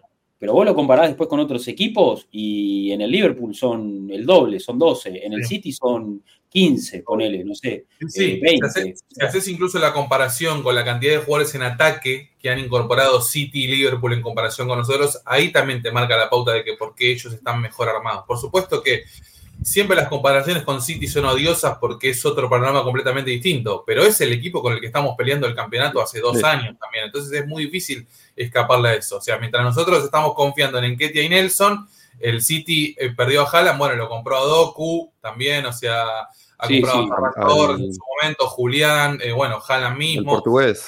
Eh, el, el, Liverpool, si no juega Luis Díaz, juega Diego Jota, si no juega Salah, tiene a Darwin Núñez, tiene a Diego, o sea, tiene... Díaz, sí, sí. Gravenberg. que quieras, sí, sí. Entonces es como que en ese sentido, sí, quieras o no, nos, nos quedamos cortos en ese punto y, lamentablemente eh, tanto Liverpool como City están mucho mejor armados para cuando les pase una situación similar a la nuestra de que no tienen gente confiable y hay más apellidos pesados de sobra de mitad para arriba para, para marcar la diferencia. Y eso creo que es un tema que, que deberíamos solucionar en, los próximos, en este mercado y en el próximo, claramente. sí, totalmente. Hay un poco el Google plantea en el chat y lo podemos charlar porque, porque se arma también un poco el debate, de no estaremos empezando a iniciar el camino hacia el cuestionamiento directo de Miquelo sin darnos cuenta, pero puede que estemos en esa. ¿Cuánto falta? ¿O eso es un bajón de los jugadores? A ver, yo creo puntualmente... Yo entiendo que hay cuestionamientos, pero... Sí, no, para mí, o sea, si, si hay que empezar a buscar responsables, eh, Arteta es el menos, para mí, ¿eh? Para mí. Eh, los jugadores tiene su responsabilidad también. Yo no lo voy a exonerar absolutamente, porque quieras o no, él es técnico y manager. Entonces, él elige a los jugadores para traer y él elige a los jugadores para poner. Entonces, claramente el técnico tiene su responsabilidad, no al punto de llegar a de cuestionar su continuidad. Eso sí que me parece absurdo y eso sí que me parece entrar en un exitismo que no colabora y no ayuda en nada. Pero además no es parte de nuestra historia como club tampoco. No, totalmente, por supuesto, pero creo que, a ver, el entrenador merece ser criticado al igual que los jugadores, en su justa medida, con datos, con sensaciones, como decimos, eh, a ver, no criticar por criticar, pero claramente eh, Arteta tiene su responsabilidad también del armado del equipo. Arteta también es responsable de que si en un partido se nos está complicando, mire al banco y solamente tengamos a Enketia y a, y a Nelson, que cuando está todo bien y el equipo está en una buena dinámica, no pasa nada. Ahora, cuando necesitas dar vuelta la, la cuestión anímica y futbolística, y sí, realmente cuesta confiar en Enquete y en Nelson. Sí, sí, a ver, yo, creo que lógicamente Arteta tiene un grado de responsabilidad, no es que lo, eximimos completamente de, este pequeño bache, de este bajón, pero cuando empatamos en Anfield estábamos eh, conformes con las actuaciones del equipo, cuando eh, estábamos en la cima también, ahora perdimos dos partidos seguidos y de repente hay que echar al técnico, o de repente todos los jugadores que tenemos no sirven, y son esos mismos jugadores los que Lamentablemente la liga es tan competitiva que un par de derrotas te pueden llegar a sacar de, la pelea. O sea, no digo que no pueda llegar a pasar, pero también habla mucho de, primero, lo que es el nivel medio de la liga y segundo, las grandes expectativas que hay depositadas en Arsenal. Una derrota parece una catástrofe. Totalmente, totalmente. Me parece que no, no estamos teniendo en cuenta que en una temporada puede haber eh, este tipo de baches, este tipo de altibajos. Y que Pero todos lo tienen. El City lo tuvo la temporada pasada, el Liverpool lo tuvo cuando salió campeón hace tres o cuatro años. Digo, todos los equipos tienen momentos de mierda. Mati, el tema es que el City tuvo un mal momento la temporada pasada y después ganó 15 partidos seguidos. Y bueno, la, realidad va a estar ahora. Digo, si el equipo rebota y responde, bueno, claro, no, podemos quedarnos con el peor momento. No, no, claro, claro. a eso es lógicamente lo, que hay que apuntar y me parece que ahí está la responsabilidad de, Arteta, ¿no? De ver cómo levanta este tipo de jugadores, si va a hacer cambios de esquema, si sacude el 11 por completo. Eh, vamos a ver qué. Eh, ahora, ahora es donde hay que evaluar qué hace Arteta con este momento, pero si. A ver, si este grupo de jugadores era el que te había puesto puntero, el equipo ganaba, le ganamos al City, empatamos. hace una semana éramos puteros. ¿eh? sí, goleamos. En, noviembre ganamos todos los partidos y nadie decía nada. Ganamos 6 a 0 por Champions, era una fiesta. Bueno, entonces no podemos ser, o sea, no podemos. Dejamos Navidad primeros, ¿eh? Celebramos Navidad primeros. Totalmente, y aparte, no, o sea, no podemos pensar que estamos para campeones y por perder dos partidos hay que echar al técnico. Eh, o sea, un poquito de, cordura, ¿no? yo, lo, que digo, y, lo, lo, digo en la buena y lo digo en la mala, es que claramente no, es por ensañármela con ellos, pero si los cambios en ataque son Nelson y Enketia, y yo no estoy al 100% convencido de, de tenerlos a 20 de ellos dos, podríamos tener jugadores mejores en ese sentido. Eso me parece que no es ser excesivamente crítico, eso me parece que es ser realista. Después te, tiene una buena racha, o Nelson la otra vez eh, entró, hizo un gol agónico para ganar un partido importante en el EMI, lo, lo valoro, pero ah, me parece que, que el equipo está evolucionando, el club está evolucionando de una manera en que seguramente la temporada que viene Nelson y Enquetia sean jugadores insuficientes para lo que plantea, para lo que planea Arsenal en, su futuro cercano y seguramente sean reemplazados. El tema es que hacerlo ahora en enero es complicado es que un poco, un poco es el camino que está recorriendo Arsenal con, con, Arteta y la depuración esta del plantel de la que siempre hablábamos y que siempre le elogiamos a Arteta, no está terminada, ¿eh? O sea, no pensemos que ya está todo resuelto. Todavía este proceso sigue y que el equipo la temporada pasada haya pelado la Premier League y haya estado puntero 248 días y estuvo a esto de ganar el título, no quiere decir que ya está todo resuelto y que ya somos un equipo eh, que, está para, para, para pasar por arriba a todo el mundo. O sea, hay que seguir laburando y el equipo tiene que seguir trabajando sus victorias. Y si quiere ser campeón, se tiene que forzar el doble de todos, porque como decimos, o sea, Liverpool lo tiene muy fácil en el banco de suplentes, el City también, entra y cualquiera que juega es un jugador top mundial. Entonces, si nosotros estamos eh, creyendo que ya estamos en esa instancia, por eh, creer, o sea, por, porque lógicamente los resultados un poco nos muestran que hay una progresión, que el equipo se ha plantado entre los, más, los clubes más, más, más importantes de la Premier, que volvimos a, ser uno de los animadores del torneo, bueno, tampoco nos comamos ese cuento de que ya somos eh, un, equipo totalmente obligados a ganar. No, no está construido por completo esto. O sea, me parece que demasiado mérito también tenemos en poder pelear con las armas que tenemos y que el equipo, a ver, se volvió a instalar en la lead, lo ponemos candidato en todos los trofeos y es una realidad, pero también entendamos desde dónde lo estamos combatiendo, o sea, desde qué lugar el equipo está afrontando las temporadas. Todavía hay mucho por mejorar. Y, a ver, eh, entiendo también esto de, bueno, las decisiones de Arteta, eh, pagar 70, 70, millones por Haber, está bien, entre la fecha 13 y la fecha 17, que Haber hizo cuatro goles, tres goles en cuatro partidos, estábamos todos felices con el no Ahora que lleva dos partidos que no la toca, es un desastre. Entonces, no podemos el discurso constantemente llevarlo un polo y al otro. O sea, hay que tener paciencia y hay que respetar lógicamente el laburo de Arteta, hay que confiar en este grupo de jugadores que tan bien lo están haciendo y ver qué sucede de acá al final de temporada. ¿Perdimos dos partidos? Sí.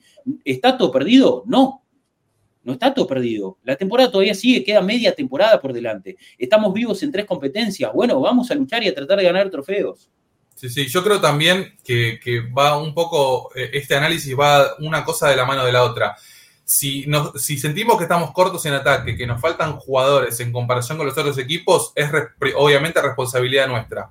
Pero si también estamos ante un panorama como es el actual, donde el fair play financiero nos está apretando un poquito ahí el cuello, donde tampoco tenemos mucho margen para, para gastar tanto, y aún así sentimos que estamos cortos en ataque, es directamente consecuencia de la depuración que tuvo que hacer Arteta con el plantel y de todo el dinero que se tuvo que gastar para llegar a la situación en la que estamos hoy, que aún así estamos cortos. O sea, imaginémonos el panorama de dónde venimos para darnos cuenta de dónde estamos ahora.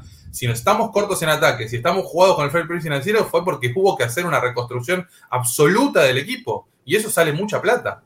Son las consecuencias de siete años sin Champions League. Es otra de las consecuencias de siete años sin Champions League. Tienes razón, Mati. Por eso, Esta temporada, el Arsenal, por haber salido primero en la fase de grupo, se llevó casi 80 millones de euros. ahí tenemos. en comparación con, bueno, multiplica eso por 7 y ahí, ahí tenemos eh, un Luis Díaz, un J, eh, un Doku, bueno, ahí está.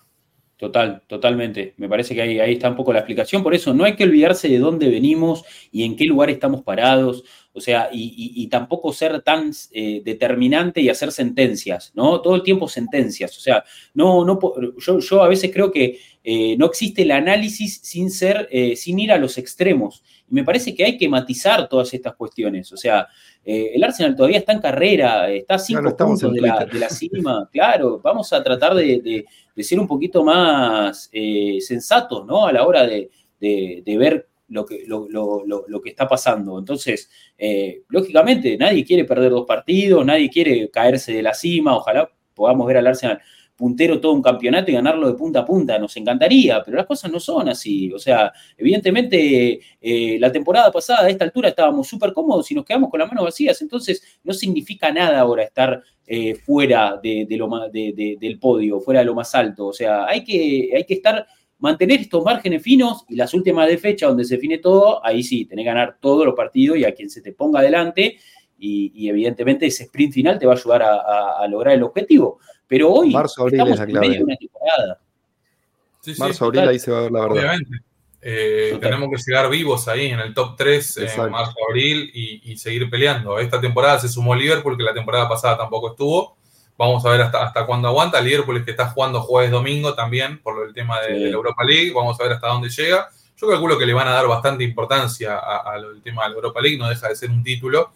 Y, vamos a ver cómo, cómo los afecta. Bueno, Aston Villa también está con la conference, está jugando jueves domingo. Vamos a ver también cómo les afecta ahí. Y bueno, lo del City ya, ya sabemos cómo es esto, lamentablemente. Es, es el el equipo en la historia de la Premier League que más ha obligado a sus rivales a, ser perfectos, porque es un equipo casi perfecto. Entonces, eh, quieras o no, estamos jugando con, esa cuestión en la cabeza de, que, va a ser difícil, pero bueno, por supuesto que si, si termina la temporada como todos queremos que termine, vamos a sentir que, ha sido de un mérito tremendo de, este Arsenal realmente. Y como volvemos a repetir, porque seguramente hay gente más joven, los envidio, que por la juventud, eh, que no están acostumbrados a ver al Arsenal peleando el torneo. O sea, y vuelvo a decir lo mismo. Estos dos últimos años para Arsenal fueron mejores que los últimos 10. Claro. No es un detalle menor ese. Nosotros estamos, este, este año 2000, bueno, Arsenal en América es el parámetro perfecto. Este año cumplimos 10 años como proyecto. ¿Se acuerdan cómo estábamos en 2014? ¿Quieren volver, ¿quieren volver a 2014 o prefieren no, Claro, no, claro, claro. No, claro, claro, tal cual. Eh, tenía un último dato ahí para. Perdón, bueno, dale, Mati. Lo tengo que dejar, compañeros. Dale, dale, Mati. Gracias. Y bueno, Gracias feliz por año para y Vamos, vamos con todo. Chao, Mati. Abrazo. Bien, ahí tenía un último dato que, que, podemos charlar del tema, del tema Raya, porque lógicamente sigue habiendo cuestionamientos, no nos da tanta seguridad. Y hay un dato ahí de, que la temporada pasada, jugando en Brentford, ¿no? Lógicamente, eh, Raya tenía un porcentaje de, atajadas de tiros del 77%, o sea, atajaba el 77% de los tiros que, le, que le pateaban. Esta temporada ese porcentaje bajó a 59%. ¿Eh? o sea, para ponerlo un poco en perspectiva, eh, o sea, de 10 tiros que le pataban en Brentford, eh, solamente recibía 4 goles, perdón, 2 goles, y de 10 tiros que le patean en Arsenal recibe 4. Entonces, ahí un poco que hay, una, hay, una preocupación, porque lógicamente no lo estamos viendo tan sólido. Tampoco siento que tenga responsabilidad en los goles, porque me parece que no, no, no ha sufrido, o, quizás el gol de Luto, aunque sale a cortar mal el centro. Hay casos muy puntuales, pero en los últimos partidos no es que ha tenido grandes responsabilidades, pero sí que medio que no te salva, ¿no? Y eso es lo que, lo que genera cierta, cierta preocupación. Eh, a ver. Está el dato también de eh, los últimos 19 remates que recibió Arsenal en Premier, 10 fueron goles. Ah, y eso no es solamente problema del arquero, es un problema general. Eso, eh, es lo que entiendo, entiendo también que, realmente la, eh, la, comparación Ramsdale de la temporada pasada con Raya en esta salimos perdiendo. Pero lamentablemente, por, la, por cómo se ve la dinámica y todo, no podemos asegurar que si Ramsdale vuelve a ser el arquero titular, vaya a tener las mismas actuaciones que la temporada pasada, porque el equipo es distinto, porque su confianza es distinta, porque parece que su continuidad es un, perdón, su no continuidad ya está sellada. Entonces, lamentablemente, ahí sí que tenemos un, tema con el arquero. Yo trataría de, eh, darle, o sea, ser realista, ser crítico, pero también tratar de bancarlo a raya, porque a día de hoy es la única alternativa que tenemos y no queda mucha más alternativa totalmente y, me parece que, bueno, que como vos decís, eh, un poco esa vulnerabilidad que, mostró Arsenal defensivamente en los últimos partidos, ¿no? esa fragilidad y, me parece que hicieron que, quede un poco más expuesto el arquero, pero en definitiva eh, eh, es, es, un poco el, síntoma general, ¿no? Es como una, cuestión más colectiva que individual de, de Raya que entiendo que no da la misma seguridad que, daba, que daba aunque yo recuerdo que hemos hablado de que Randall tampoco era un arquero tan fiable y que siempre le hemos elogiado lógicamente alguna que otra salvada, que es bueno bajo los palos y demás, pero que tampoco no, era un arquero que nos, nos tenía completamente eh, seguros. Me parece que no, no era ese el caso y ahora lógicamente... Eh, siempre eh, el que está afuera es el que, el que mejor juega, ¿no? Como, sucede en muchas posiciones. Entonces, a ver, eh, me parece que si bien Raya está, está demostrando cierta endebleza, me parece que está eh, directamente atada a la fragilidad que tiene el equipo defensivamente en los últimos partidos. Y hay que seguir confiando en un Raya que tiene, a ver, herramientas y recursos como para poder crecer y seguir mejorando y, dando mucha más, eh, dando prestaciones mucho mejores, ¿no? Me parece que es un arquero con muy buenas cualidades, eh, ha demostrado que tiene, o sea, más allá de su juego de pies, que es lo que más se le elogia y lo que quizás le da más ventajas al equipo, no deja de ser un arquero que bajo los palos eh, responde. recuerdo una salvada suya de palo a palo en el, en el, clásico con Tottenham, por lo menos por nombrar alguna, la primera que se me viene a la cabeza, pero también eh, más allá del gol de Luton, es un arquero que es seguro a la, hora de salir a cortar centros.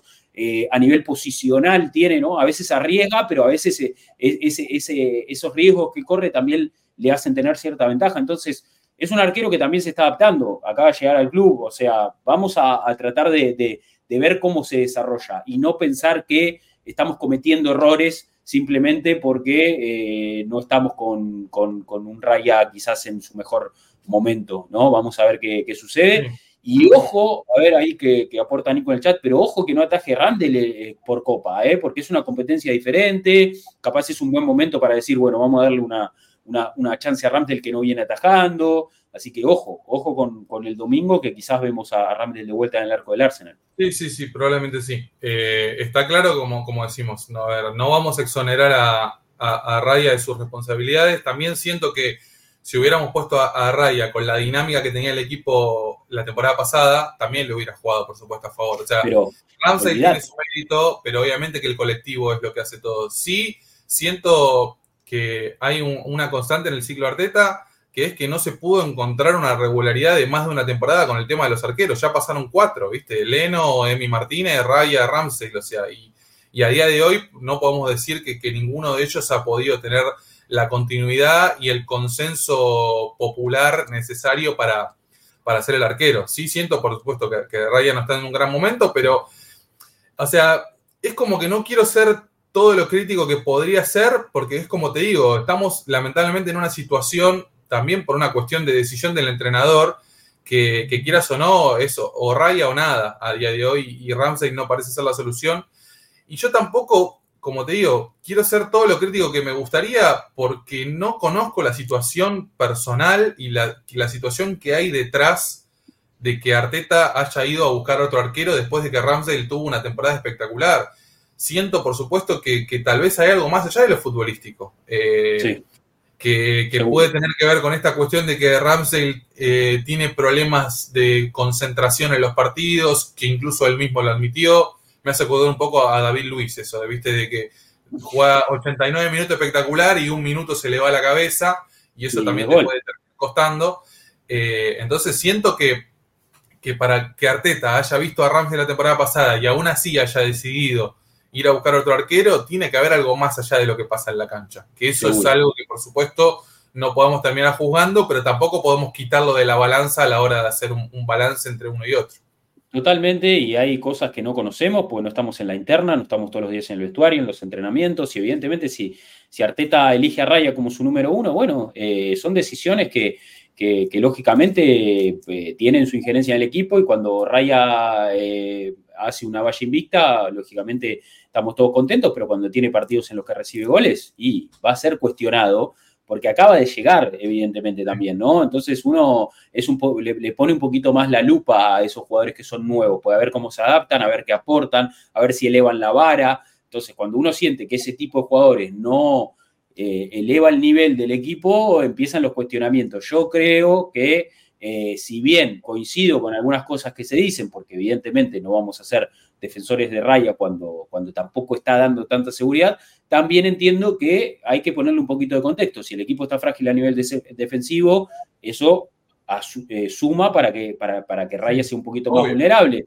lo mismo Raya siendo nuevo en el equipo, lo mismo, bueno, hay, hay, muchos factores, digamos, que hacen que Raya pueda estar atravesando un proceso de adaptación y hay que confiar en que, en que mejore. Yo creo que Arteta va a ser el primero en enjuiciarlo también, o sea, él no va a dejar que, el equipo eh, esté endeble en el arco y si Raya no está a la altura, irá a buscar un quinto arquero, o sea, como dijimos, como viene sucediendo, el arco de Arsenal viene eh, también reciclándose constantemente. Entonces, daremos en la tecla en algún momento, ojalá sea Raya. Sí, totalmente. También, no nos olvidemos también, imagino que eso piensa en su cabeza, eh, Raya no es jugador de Arsenal, Raya está préstamo. Raya se está jugando su pase al Arsenal. Y eso, quieras o no, pesa también, ¿viste? Sí, sí, sí. No tiene la. A ver. No sé qué arreglo habrá con Brentford, pero todavía no es jugador del club. Eh, entonces, esto también hay una cuestión, por supuesto, de primera experiencia en un equipo grande, sustituyendo a un arquero que tuvo una temporada espectacular, eh, llegando a préstamo sobre el final. Y bueno, quieras o no, también hay esa cuestión. Después hay un problema más general que lo excede a Raya, que es una opinión mía. Yo creo que a día de hoy eh, hay muchos entrenadores que le dan demasiada importancia al tema de los juegos de pies de los arqueros, pero lo principal es que un arquero ataje, ¿viste? A mí no me sirve que Raya sea Andrea Pirlo si después se come un, gol de cada dos tiros. Entonces eso hay que mejorarlo, claramente. No, lo quiero, no le quiero caer a él solamente personalmente. Siento, por supuesto, que hay una cuestión del colectivo que lo está afectando a él. Acabamos de dar el dato. De los últimos 19 tiros, 10 fueron goles. O sea, de cada dos tiros te hacen un gol. El tema de los corners, nos hacen más goles de corner que en toda la temporada pasada. Y bueno, también, viste, un tiro en contra ya es un peligro, un córner en contra ya es un peligro. No es todo 100% responsabilidad de Ray. Después, obviamente, que el arquero tiene que emanar confianza, tiene que generarte, le tiene que generar confianza a la defensa también. Siento que Ray a día de hoy no está haciendo eso, pero creo que, como decimos, hay un montón de factores colectivos y externos a Raya que terminan afectando su rendimiento al final de los días. Sí, totalmente, totalmente. Eh, confiemos en que pueda levantar el nivel y ojalá pueda pueda, mejorar, porque el equipo lo necesita, lógicamente. Eh, pero bueno, qué sé yo. A ver, creo que a esta altura hablar de, no sé, se habla mucho también ahí, Nico menciona el tema de la altura, de raya, me parece que ya son discusiones que, a ver, eh, si, si, si, lo fichan y viene, o sea, eh, ya está contemplado todo esto, ¿no? Es que llegó, ah, mira, che, pensé que era un poquito más alto Raya. No, o sea, ya está, ya, ya se sabe qué altura tiene y ya está recontra mirado y está recontra estudiado, ¿no? Y, sus cualidades, si sale a cortar centro, si no sale, si juega con los pies. O sea, ya está elegido el fichaje, está completamente eh, digerido. Entonces, eh, a esta altura me parece poner a, hablarnos de la altura de raya no es que va a crecer dos centímetros, pues hablemos de otras cosas, hablemos de sus cualidades futbolísticas. O sea, la altura es la que tiene, ya está, no va a crecer más raya. Entonces, banquémoslo con la altura que tiene. Eh, si, juega Ramsdale contra Liverpool y se come tres goles o dos goles, ¿qué hacemos? Claro, ¿y qué hacemos? ya está, volvemos, ¿Volvemos a este debate o tenemos que reformular todo de vuelta? Sí, o no, no, tenemos no, 17 arqueros para elegir, hay dos. Claro. ¿Qué, ponemos a Hein? Nos retiramos la temporada. Che, bueno, no jugamos más, ¿eh? no jugamos más porque no tenemos arquero. No. Sí, lo, llamamos, lo, llamamos, a Runarsson y le preguntamos si está para, para atajar de vuelta.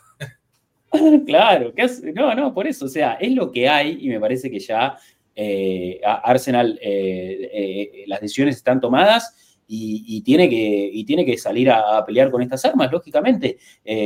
ahí, ahí un poco Sergio dice, ¿no? En estos años, nosotros tuvimos Leno, Dibu, Ram del Raya, eh, todo ese tiempo el eh, Liverpool tiene a Allison y, el City tiene a Ederson. Está bien, son situaciones particulares de cada club y lógicamente nos gustaría tener un arquero consolidado. Yo creo que todos estamos en eso y me parece que hoy el que tiene la potestad de hacerlo es Raya. O sea, el que se puede consolidar en el puesto sin duda es Raya, porque es el que, el que juega y es el que tiene la confianza. Más allá de que todavía no sea jugador permanente del club, se le ha dado ese lugar y me parece que está en sus manos poder aprovechar la, chance y ojalá pueda aprovecharla porque va a ser lo mejor para todos nosotros. O sea, eh, yo creo que más allá de los cuestionamientos, sería un error desear que le vaya mal a Raya. Como para tener la razón uno, ¿viste? Como para decir. Porque hay mucha gente que, hay mucha gente que piensa así, ¿eh? Hay mucha gente que piensa así, no, que a Raya le vaya mal si es un arquero de mierda. ¿Cómo vas a decir? No, no, hay, mucha, gente que le importa más tener razón que el equipo le vaya bien. Yo no estoy en ese barco. No, obvio que no, obvio que no. Yo quiero que todos los jugadores que digo que, están mal, que me cierren el culo, pero de forma Totalmente. Aparte, ¿de qué me sirve matarlo a rayas si después eso termina afectando al equipo? Yo quiero que el equipo gane y juegue bien. Y eso involucra al arquero también. Totalmente, totalmente. Bueno, tenemos ahí unas preguntitas en Twitter y ya, ya para ir cerrando. Eh, a ver, tenemos ahí, esperen que acá. Eh, y ya nos metemos, como siempre ustedes saben, ¿no? El episodio del podcast le damos la posibilidad a todos de que puedan participar con un mensaje de nuestra cuenta de Twitter, arroba arsenal-américa, y ahí entonces compartimos en pantalla el primer tuit que es de nuestro amigo Federico Alder, que dice, saludos muchachos, fue fuego terminar el año de esa manera, yo soy, eh, ya no solo por la derrota, sino por la forma. Un Arsenal tal cual, lo dijo Arteta, jugó el peor partido de la temporada, dándole al Fulan el tupé de decir que Arsenal no nos ganó esta temporada. Pero bueno, año nuevo, a lavarse la cara, que este 2024 será Gunner. Ahora a mí no me engañan, aparte del trato por Rice, eh, era que el West Ham le ganara al Arsenal la ida y la vuelta. Oficialmente el mercado está abierto y hay mucho por hacer, no solo en fichaje, sino en salidas, dice Federico. Y sumo un tercer mensaje, perdón por extenderme, pero me alegra que Thomas se quede. Eh, me preocupa saber cuándo vuelve. Juan consulta, ¿quién es el encargado del departamento médico del club? Y por cierto, parece que Mitrow y Martinelli no se llevan. En fin, que sea el éxito para el club y el podcast en este 2024. Bueno, el abrazo ahí para, para Federico. Eso fue por un eh, video que salió de Martinelli que no lo saludó a Smith Rowe. Bueno, Martinelli ah, salió, re, caliente. Viste, si, si nos vamos a poder juzgar relaciones interpersonales por un frame de tres segundos de un partido, no, muchachos, tranquilicémonos. no, me acuerdo quién le había dicho, no, parece que hay problemas en el plantel, parece que no está ¿qué, somos? Eh, eh, ¿Cómo decimos? Eh, ¿Cómo se dice? esa gente que, bebe el futuro, o sea, no, somos... Sí, sí, evidente, sí. O sea, qué sé yo lo que está sucediendo, no nos podemos guiar por, por solo una imagen, ¿viste? También. No, no, claro, sí, sí, era una imagen que salía que, en el banco de suplentes, que, como que Mirrow le deja la mano y Martinelli no se la choca y se sienta, y Mirrow obviamente saca la mano porque se dio cuenta que no, no iba a recibir el saludo, pero sí, Martinelli salió muy caliente. ¿Y quién no ha estado enojado ¿no? en un, partido de fútbol? Y ha, nosotros jugando con nuestros amigos no le van a pasar eso, ¿viste? El tipo que quieren ganar, como sea, sea, está claro. Y tenés esas, esas, actitudes que no condicen con lo que uno es, obviamente, como persona, pero bueno, son, son momentos de calentura, ¿no? Es la emoción que te gana y que y, no, no por eso vamos a pensar que no se llevan, ¿no? Me parece que, que, no, hay que no hay que ser así. Eh, y bueno, nada. Eh, veremos, veremos qué, pasa. A ver, esperen que ahí comparto, acá estamos. Mensaje de Juan Martín Ramírez, dice, perdimos puntos en tres partidos seguidos de formas distintas, pasa en una temporada, pero a nosotros siempre nos pasa todo junto. Algo hay, no sé qué es, toca perseguir de atrás y saber que el margen es mínimo, pero la calidad y confianza son máximas. Que tengan un gran año, bueno, gran año también para, para Juan Martín Ramírez ahí también. Hola Rodri a todo el equipo. Bueno, eh, pregunto con los números de Raya que tiene esta temporada, que siempre un partido donde al menos le disparan una vez al arco nos meten un gol. ¿No debería jugar Rambo así no sea tan bueno con los pies? Pregunta Kevin bueno, un poco lo que, lo que, debatíamos, lo que debatíamos recién, ¿no? Creo que, la confianza hoy la tiene Raya, esperemos que, lo aproveche al máximo eh, y quizás Ramdale tenga posibilidades este fin de semana, ¿no? Ante Liverpool por FA Cup de, aparecer y de también demostrar que, que puede. No, lo sabemos. Tal vez, tal vez esta, esta mala racha de partidos hagan que Arteta quiera seguir apostando por, por Raya para, para tratar de mejorar la dinámica. Pero, pero bueno, sí, tampoco nos No, sorprendería que, que ataja a Ramsey. Hay que ver qué, qué pasa con Liverpool también. O sea, ya sabemos que Klopp históricamente no es muy amante de las copas nacionales. Eh, hay que ver cómo es su calendario, pero bueno, no estaría, no estaría nada mal que, pongan algunos suplentes. El Liverpool está en semifinales de Copa de la Liga también, ¿no? Eh, es uno de los que está en semifinales de Copa de la Liga. No sé cuándo, cuándo juega, pero, pero sí. Eh, está, está vivo en esa competencia. No sé si le toca con, con Fulham, ¿puede ser? El, miércoles 10. Ah, ah, ellos juegan dentro de tres días. Ellos se juegan dos eliminaciones de Copa en. Ah, es verdad, porque es lo que estábamos hablando recién. Es a doble partido porque es semifinal. El miércoles 10 juegan la ida en Anfield con Fulham. O sea, tres días después de jugar la FA Cup en el Emirates. Bueno, vamos a ver si se rota. Ojalá, ojalá, ojalá sea, sea, un problema para ellos. le vamos a poner Diego Jota jugando desnudo en el Emirates. es una Seguro. Seguro, seguro, seguro. Pero sí, puede eh, ser que, roten, o que tal vez rote contra Fulham, no sé. Eh, Klopp siempre odió la, Copa de la Liga, o sea, no les da mucha bola a las copas y a la Copa de la Liga la odia directamente, se siente como un estorbo en, lo que es la temporada. Total, totalmente. Eh, a ver, nos comenta ahí Sergio Chiriboga, dice, feliz año amigos, bueno, feliz año para, para él, dice, vergonzosa derrota, pareció un partido de hace tres temporadas. Mi 11 contra Liverpool. Ramsdale, Tomiyasu, Saliba, Gabriel Sinchenko. Si está, si no, no hay más. Eh, Sergio, te aviso, lamentablemente Tomiyasu no va a estar. Eh, se va claro, ya se va. Así que va a jugar Ben White en muletas. Sí, sí, sí. Ben White en una pierna. En silla de ruedas. sí.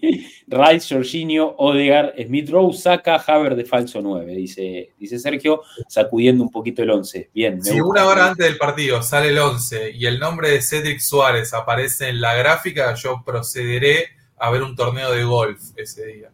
Claro, claro. Ahí está Sergio también en el chat. Sí, no, no, no. Esperemos que no, no tengamos que recurrir a, nuestros peores eh, jugadores, ¿no? A ver, Ahí está el mensaje de, Eduardo también, que nos comenta, feliz año amigos, una vergüenza derrota, fue triste terminar el año de esa manera, pero bueno, con este descanso de una semana esperemos que la actitud sea diferente contra Liverpool. Yo saldría. Ramdel White, Saliba, Gabriel Kivior, Rice, Havers, Odegar, eh, Martinelli, Jesús Saca. Bueno, ahí no, no, hay, no hay tantas variantes, el ingreso de Ramdel, veo, Kivior se sostiene en el 11, eh, y después de uno lo vio el otro día y, ahora, Sinchenko parece Roberto Carlos, ¿no? Ahora que lo vieron a Kivior el otro día y bueno, sí, quieras o no, eh, lamentablemente, a ver, Cini no es perfecto, pero de lo que hay es lo, es lo mejorcito. Por lo menos es, si no es un 3 clásico, siente mucho más la posición que Kivior.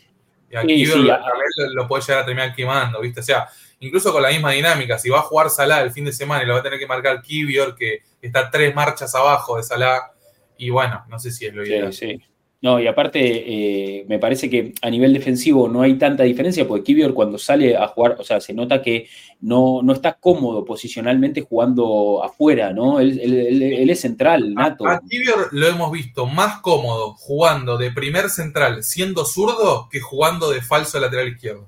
Total, contra Newcastle es, más, es más central que otra cosa. A ver, que Guardiola nos haya hecho creer que poner a cualquier defensor de, falso lateral funcione, no quiere decir que es un axioma que se respeta en todos los clubes de fútbol. O sea, tranquilo, Guardiola nos ha engañado mucho, realmente, porque tiene un contexto colectivo que no tiene ningún otro equipo del planeta. Total, totalmente. Eh, y me parece que por eso la brecha defensiva no, no es tanta, o sea, están medio ahí, pues Sinchenko tampoco marca tan bien, pero sí que con pelota Sinchenko aporta, el, no sé, es otro, otro, es un abismo de diferencia. Ojo, y, si hablamos de hacer un cambio de esquema o, o Arteta quiera revolucionar el equipo, tal vez, estoy siendo hipotético, ¿no? Pueda llegar a jugar Saliba, Gabriel y Kivior de línea de tres y cambiar los laterales o jugar de otra manera o jugar con Rick Nelson de carrilero, por decir algo, no sé. Tal vez estoy yéndome muy lejos o inventando mucho, pero bueno, teniendo en cuenta que la dinámica del equipo no está funcionando, tampoco me sorprendería que Arteta pueda llegar a hacer algún cambio algo drástico, se podría sí, sí, Más, radical. Para, quieras o no, o sea, hay que dar un golpe sobre la mesa si el equipo no gana y no está jugando bien. Sí, sí, sacudir el equipo bien profundo, bien radical los cambios y bueno, y ver que eso, a ver cómo, cómo responde. Podría, podría ser, yo, a ver, yo creo que va a haber cambios, yo creo que, seguramente va a haber cambios y va a haber algunos ingresos de, jugadores, sobre todo teniendo en cuenta que, que es un partido que, hay que ganar, o sea, Arsenal tiene que, avanzar de fase como sea, me parece que no se puede quedar afuera de la, de la FA Cup en esta tercera ronda, y más allá de que sea Liverpool, es el Emirates, o sea, no es Liverpool en Anfield, es en el Emirates. Y sin Salah, creo que no va a estar Salah, evidentemente, así que también van a perder un jugador importante.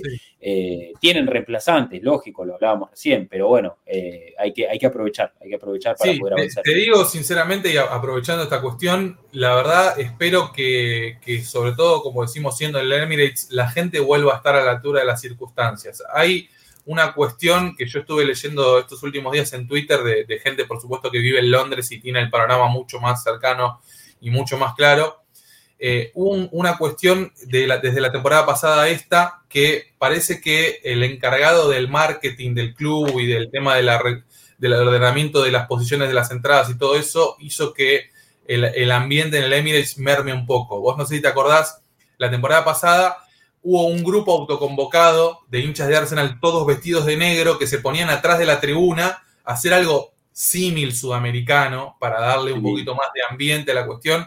Lamentablemente eso perdió. Y después el otro día, no me acuerdo, el, partido con West Ham fue que la gente se iba al minuto 85, muchachos. Por favor. Sí, sí, sí. Por favor. Yo he conocido gente, eh, cuando tuve la suerte de, viajar para ver la final de la FA Cup, justo que ahora se cumplen 10 años eh, en esta temporada, conocí a un chico español que estuvo 10 años, literalmente 10 años para esperar a ser socio del club y en el momento que le salió eh, para ser socio, se mudó desde Madrid a Londres para poder ir a la cancha a todos los partidos. Y me vas a decir que esta gente que se va en el minuto 85 porque quiere viajar en el subte más cómoda, no se puede quedar hasta el final del partido. en un contexto donde Arsenal está peleando el torneo, en un contexto donde Arsenal viene de años y años de ser la intranscendencia absoluta, yo, la verdad, a mí no me representa esa gente. No, no, total. A mí me parece que la gente también tiene que, tiene que jugar su papel y le tiene que demostrar al equipo que, va a estar para ahí para ellos. Después, por supuesto, el mensaje del equipo hacia afuera también tiene que estar, pero la gente tiene que acompañar. ¿Qué es eso de irse cinco minutos antes para agarrar el subte más rápido? Viejo, no. Sí, sí, sí, sí. No, eso es para dejarlo para otro club. No me, no me gusta que en el pase eso. Totalmente, totalmente. A nosotros encima no, no, no, no, nos pone de los pelos porque obviamente tenemos otra cultura completamente diferente. Mirá si ellos se eh, tuvieran que levantar un domingo a las 7 de la mañana para ver el partido, ¿viste? O sea, que cosa que estamos O la gente de México, que capaz no duerme para ver los partidos. Y estos tipos se dan el lujo de irse 5 minutos antes de la casa, ¿no? Nada, sí, a nosotros no, no la verdad no, nos mata, nos mata, pero, pero sí, coincido, coincido que esta temporada eh, el apoyo del público en el Emirates ha sido un poquito más eh, flojo, ¿no? Con Tenemos un partido ideal para que cambie. Tiene que explotar el Emirates contra el Liverpool. Tenemos que salir a comer la yugular al Liverpool, desde afuera y desde Partido de Copa aparte, ¿no? Que, como decimos, quizás acá no le damos tanta trascendencia, pero la FA Cup eh, en Inglaterra tiene un peso, es el torneo más añejo del mundo y, hay que salir a, imponerse también desde, desde las gradas, ¿no? Hacer sentir ese apoyo y que, y, que el equipo pueda, pueda dar su mejor versión con, ¿no? con la gente eh, detrás. A ver, ahí nos comenta eh, Jan, dice, yo aún no puedo creer por qué carajo se garpa 30 palos por un puesto cubierto. Randall no estaba en su mejor momento, sin duda, pero fue reemplazado por Raya, no por el Neuer del 2014. Dice, también Raya reemplazó a Matt Turner, ¿eh? no nos olvidemos que, a ver, Matt Turner tampoco era que subía mucho la vara. Total, totalmente.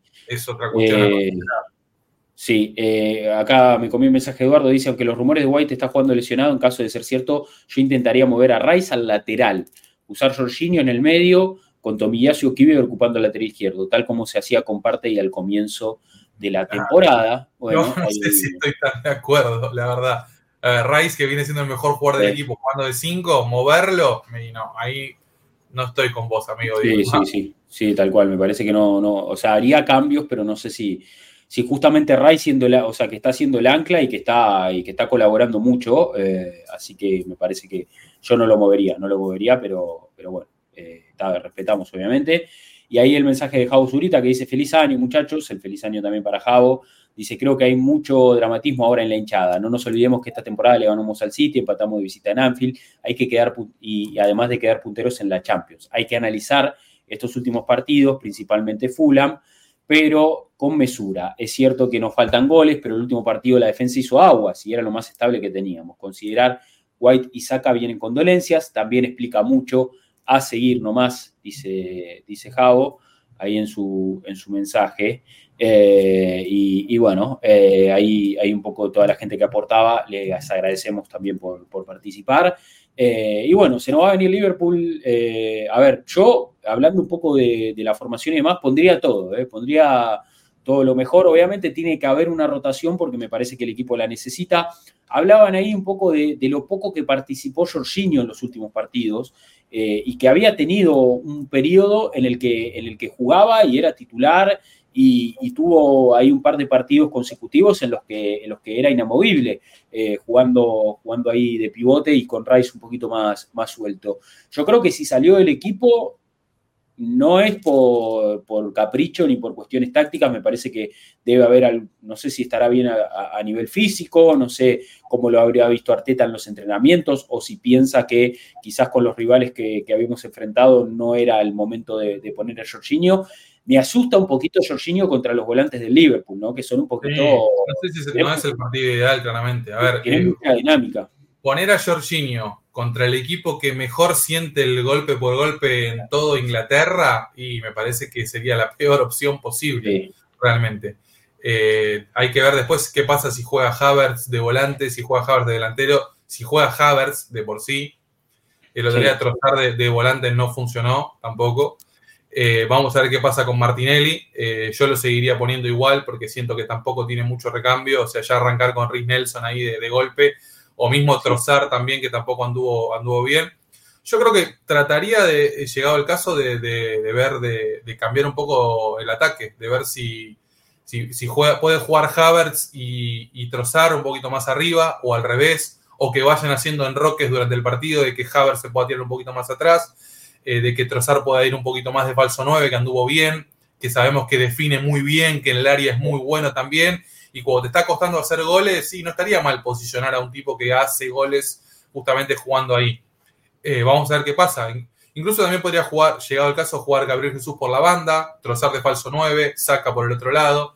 Creo que hay alternativas como para intentar algo nuevo. Lo que está claro es que el entrenador algo va a tener que tocar porque el rendimiento de estos últimos partidos no está siendo bueno, el rendimiento de diciembre no fue bueno y quieras o no, el margen es muy chico como para no hacer alguna modificación y mucho más teniendo en cuenta que vamos a enfrentar a no el mejor equipo de Inglaterra, pero sí el equipo que está más en forma de, todo el fútbol inglés, sin duda. Sí, sí, completamente. A ver, un Liverpool que, eh, a ver, la última derrota del Liverpool eh, fue, bueno, por Europa League, eh, pero en el plano... Eh, la única derrota por Premier fue contra Tottenham, polémica encima. Sí, tal cual. Eh, eso me parece, realmente. Yo jamás hubiera esperado que este Liverpool hubiera perdido un partido de 20 hasta ahora. Eso me parece lo más llamativo de todo. Sí, totalmente, totalmente. Han perdido un solo partido y bueno, eso habla de, que es un equipo que, que, está dispuesto a dar pelea y que tiene obviamente recursos y bueno, eh, obviamente empató de visitante con Brighton, empató con Luton de visitante, empató con el United, con este United que también, y empató en Anfield con el United. O sea, obviamente perdieron algunos puntos que, quizás podrían haber sido eh, diferentes, pero, pero sí que tienen una, una consistencia bastante, bastante grande, o sea, se, los ve muy en forma, como decís. Yo hasta en un momento pensé que era Arsenal quizás el equipo con más consistencia hasta, hasta estos últimos dos partidos donde nos derrumbamos, pero, pero me parece que Liverpool está mostrando que, si bien tiene, hay cierto caos y todavía parece que, viste, que, no, no, está 100% constituido ese funcionamiento, el poder ofensivo que tienen y, las mejorías que han mostrado en defensa en los últimos partidos dan cuenta de que, de que han crecido y que van a pelear hasta el final. Si, se te caen los goles de los bolsillos, podés maquillar mucho mejor otras cuestiones de funcionamiento, ¿viste? Porque mientras haces goles, no pasa nada. Bueno, es más, el partido del otro día, más allá del partido, perdón, de ayer, que lo peloteó, que fue casi histórico, termina 4 a 2, ¿viste? El Liverpool se come dos goles contra un equipo que le generó muy poco, pero te hace cuatro. Entonces, ¿viste? ¿Qué, les vas a decir realmente con esa cuestión? Total, en la balanza termina. Hizo cuatro y mereció haber hecho 8, 9, 10 goles contra el Newcastle, o sea, no contra el Burnley. Entonces, bueno, está claro que ellos, por supuesto, que, miran, si miran hacia atrás, no están al 100% confiados, pero miran para adelante y bueno, lo tenés a Salah, que es una garantía, si no está Gapo, si no está Diego Jota, si no está Núñez, si no está Luis Díaz, y bueno, tienen, tienen de sobra ahí, ahí arriba, algo que a nosotros nos falta, claramente. Total, totalmente.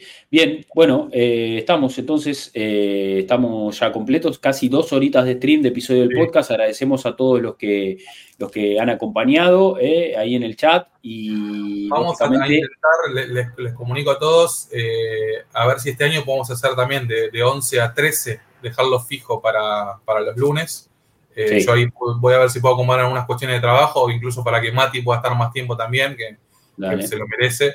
Eh, tener por lo menos una hora y media para, estar para opinar, así que eh, en teoría vamos a intentar apuntar a... Obviamente que venimos de dos martes seguidos, es medio raro, pero bueno, justo se nos dio lo del tema de Navidad y Año Nuevo, pero a partir de este 2024 seguramente quede fijo los lunes de 11 a 13 para horario de Buenos Aires, obviamente para, toda la gente que ya sepa que vamos a estar un poquito más temprano, seguro, a partir de, de este 2024.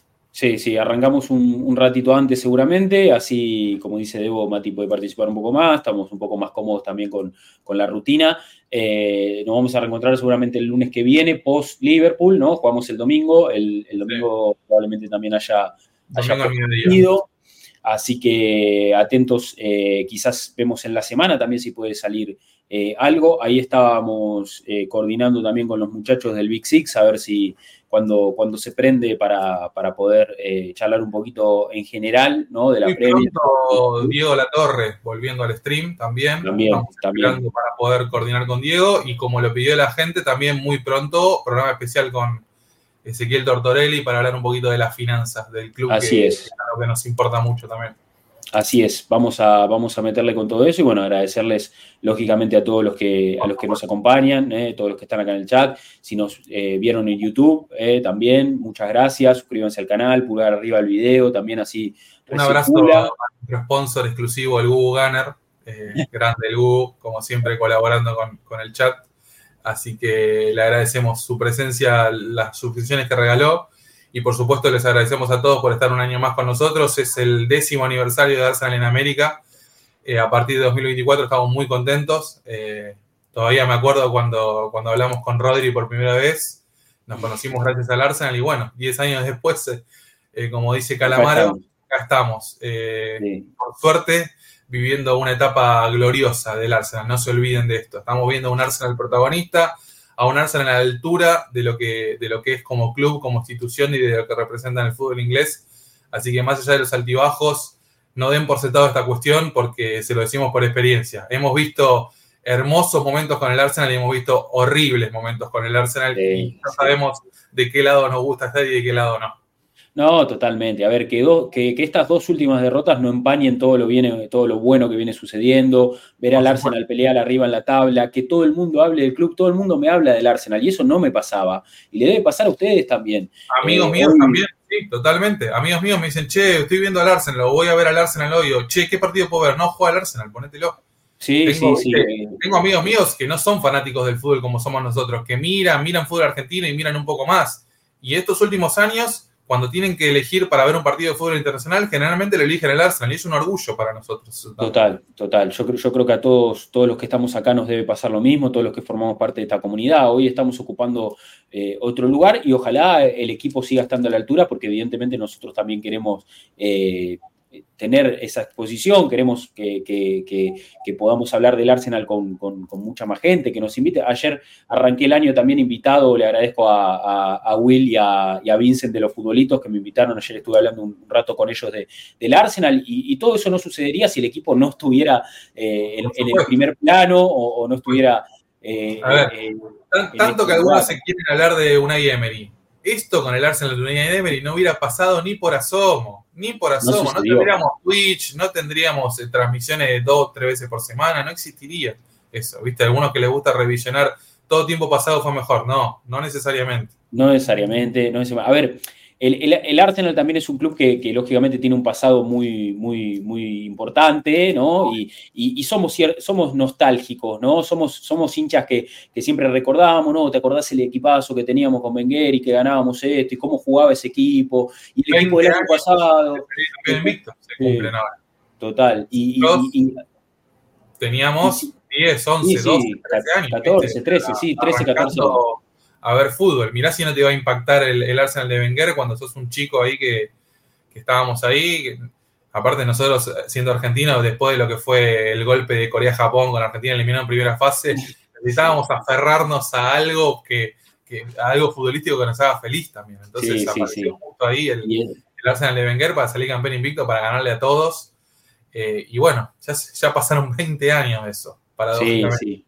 Y acá estamos.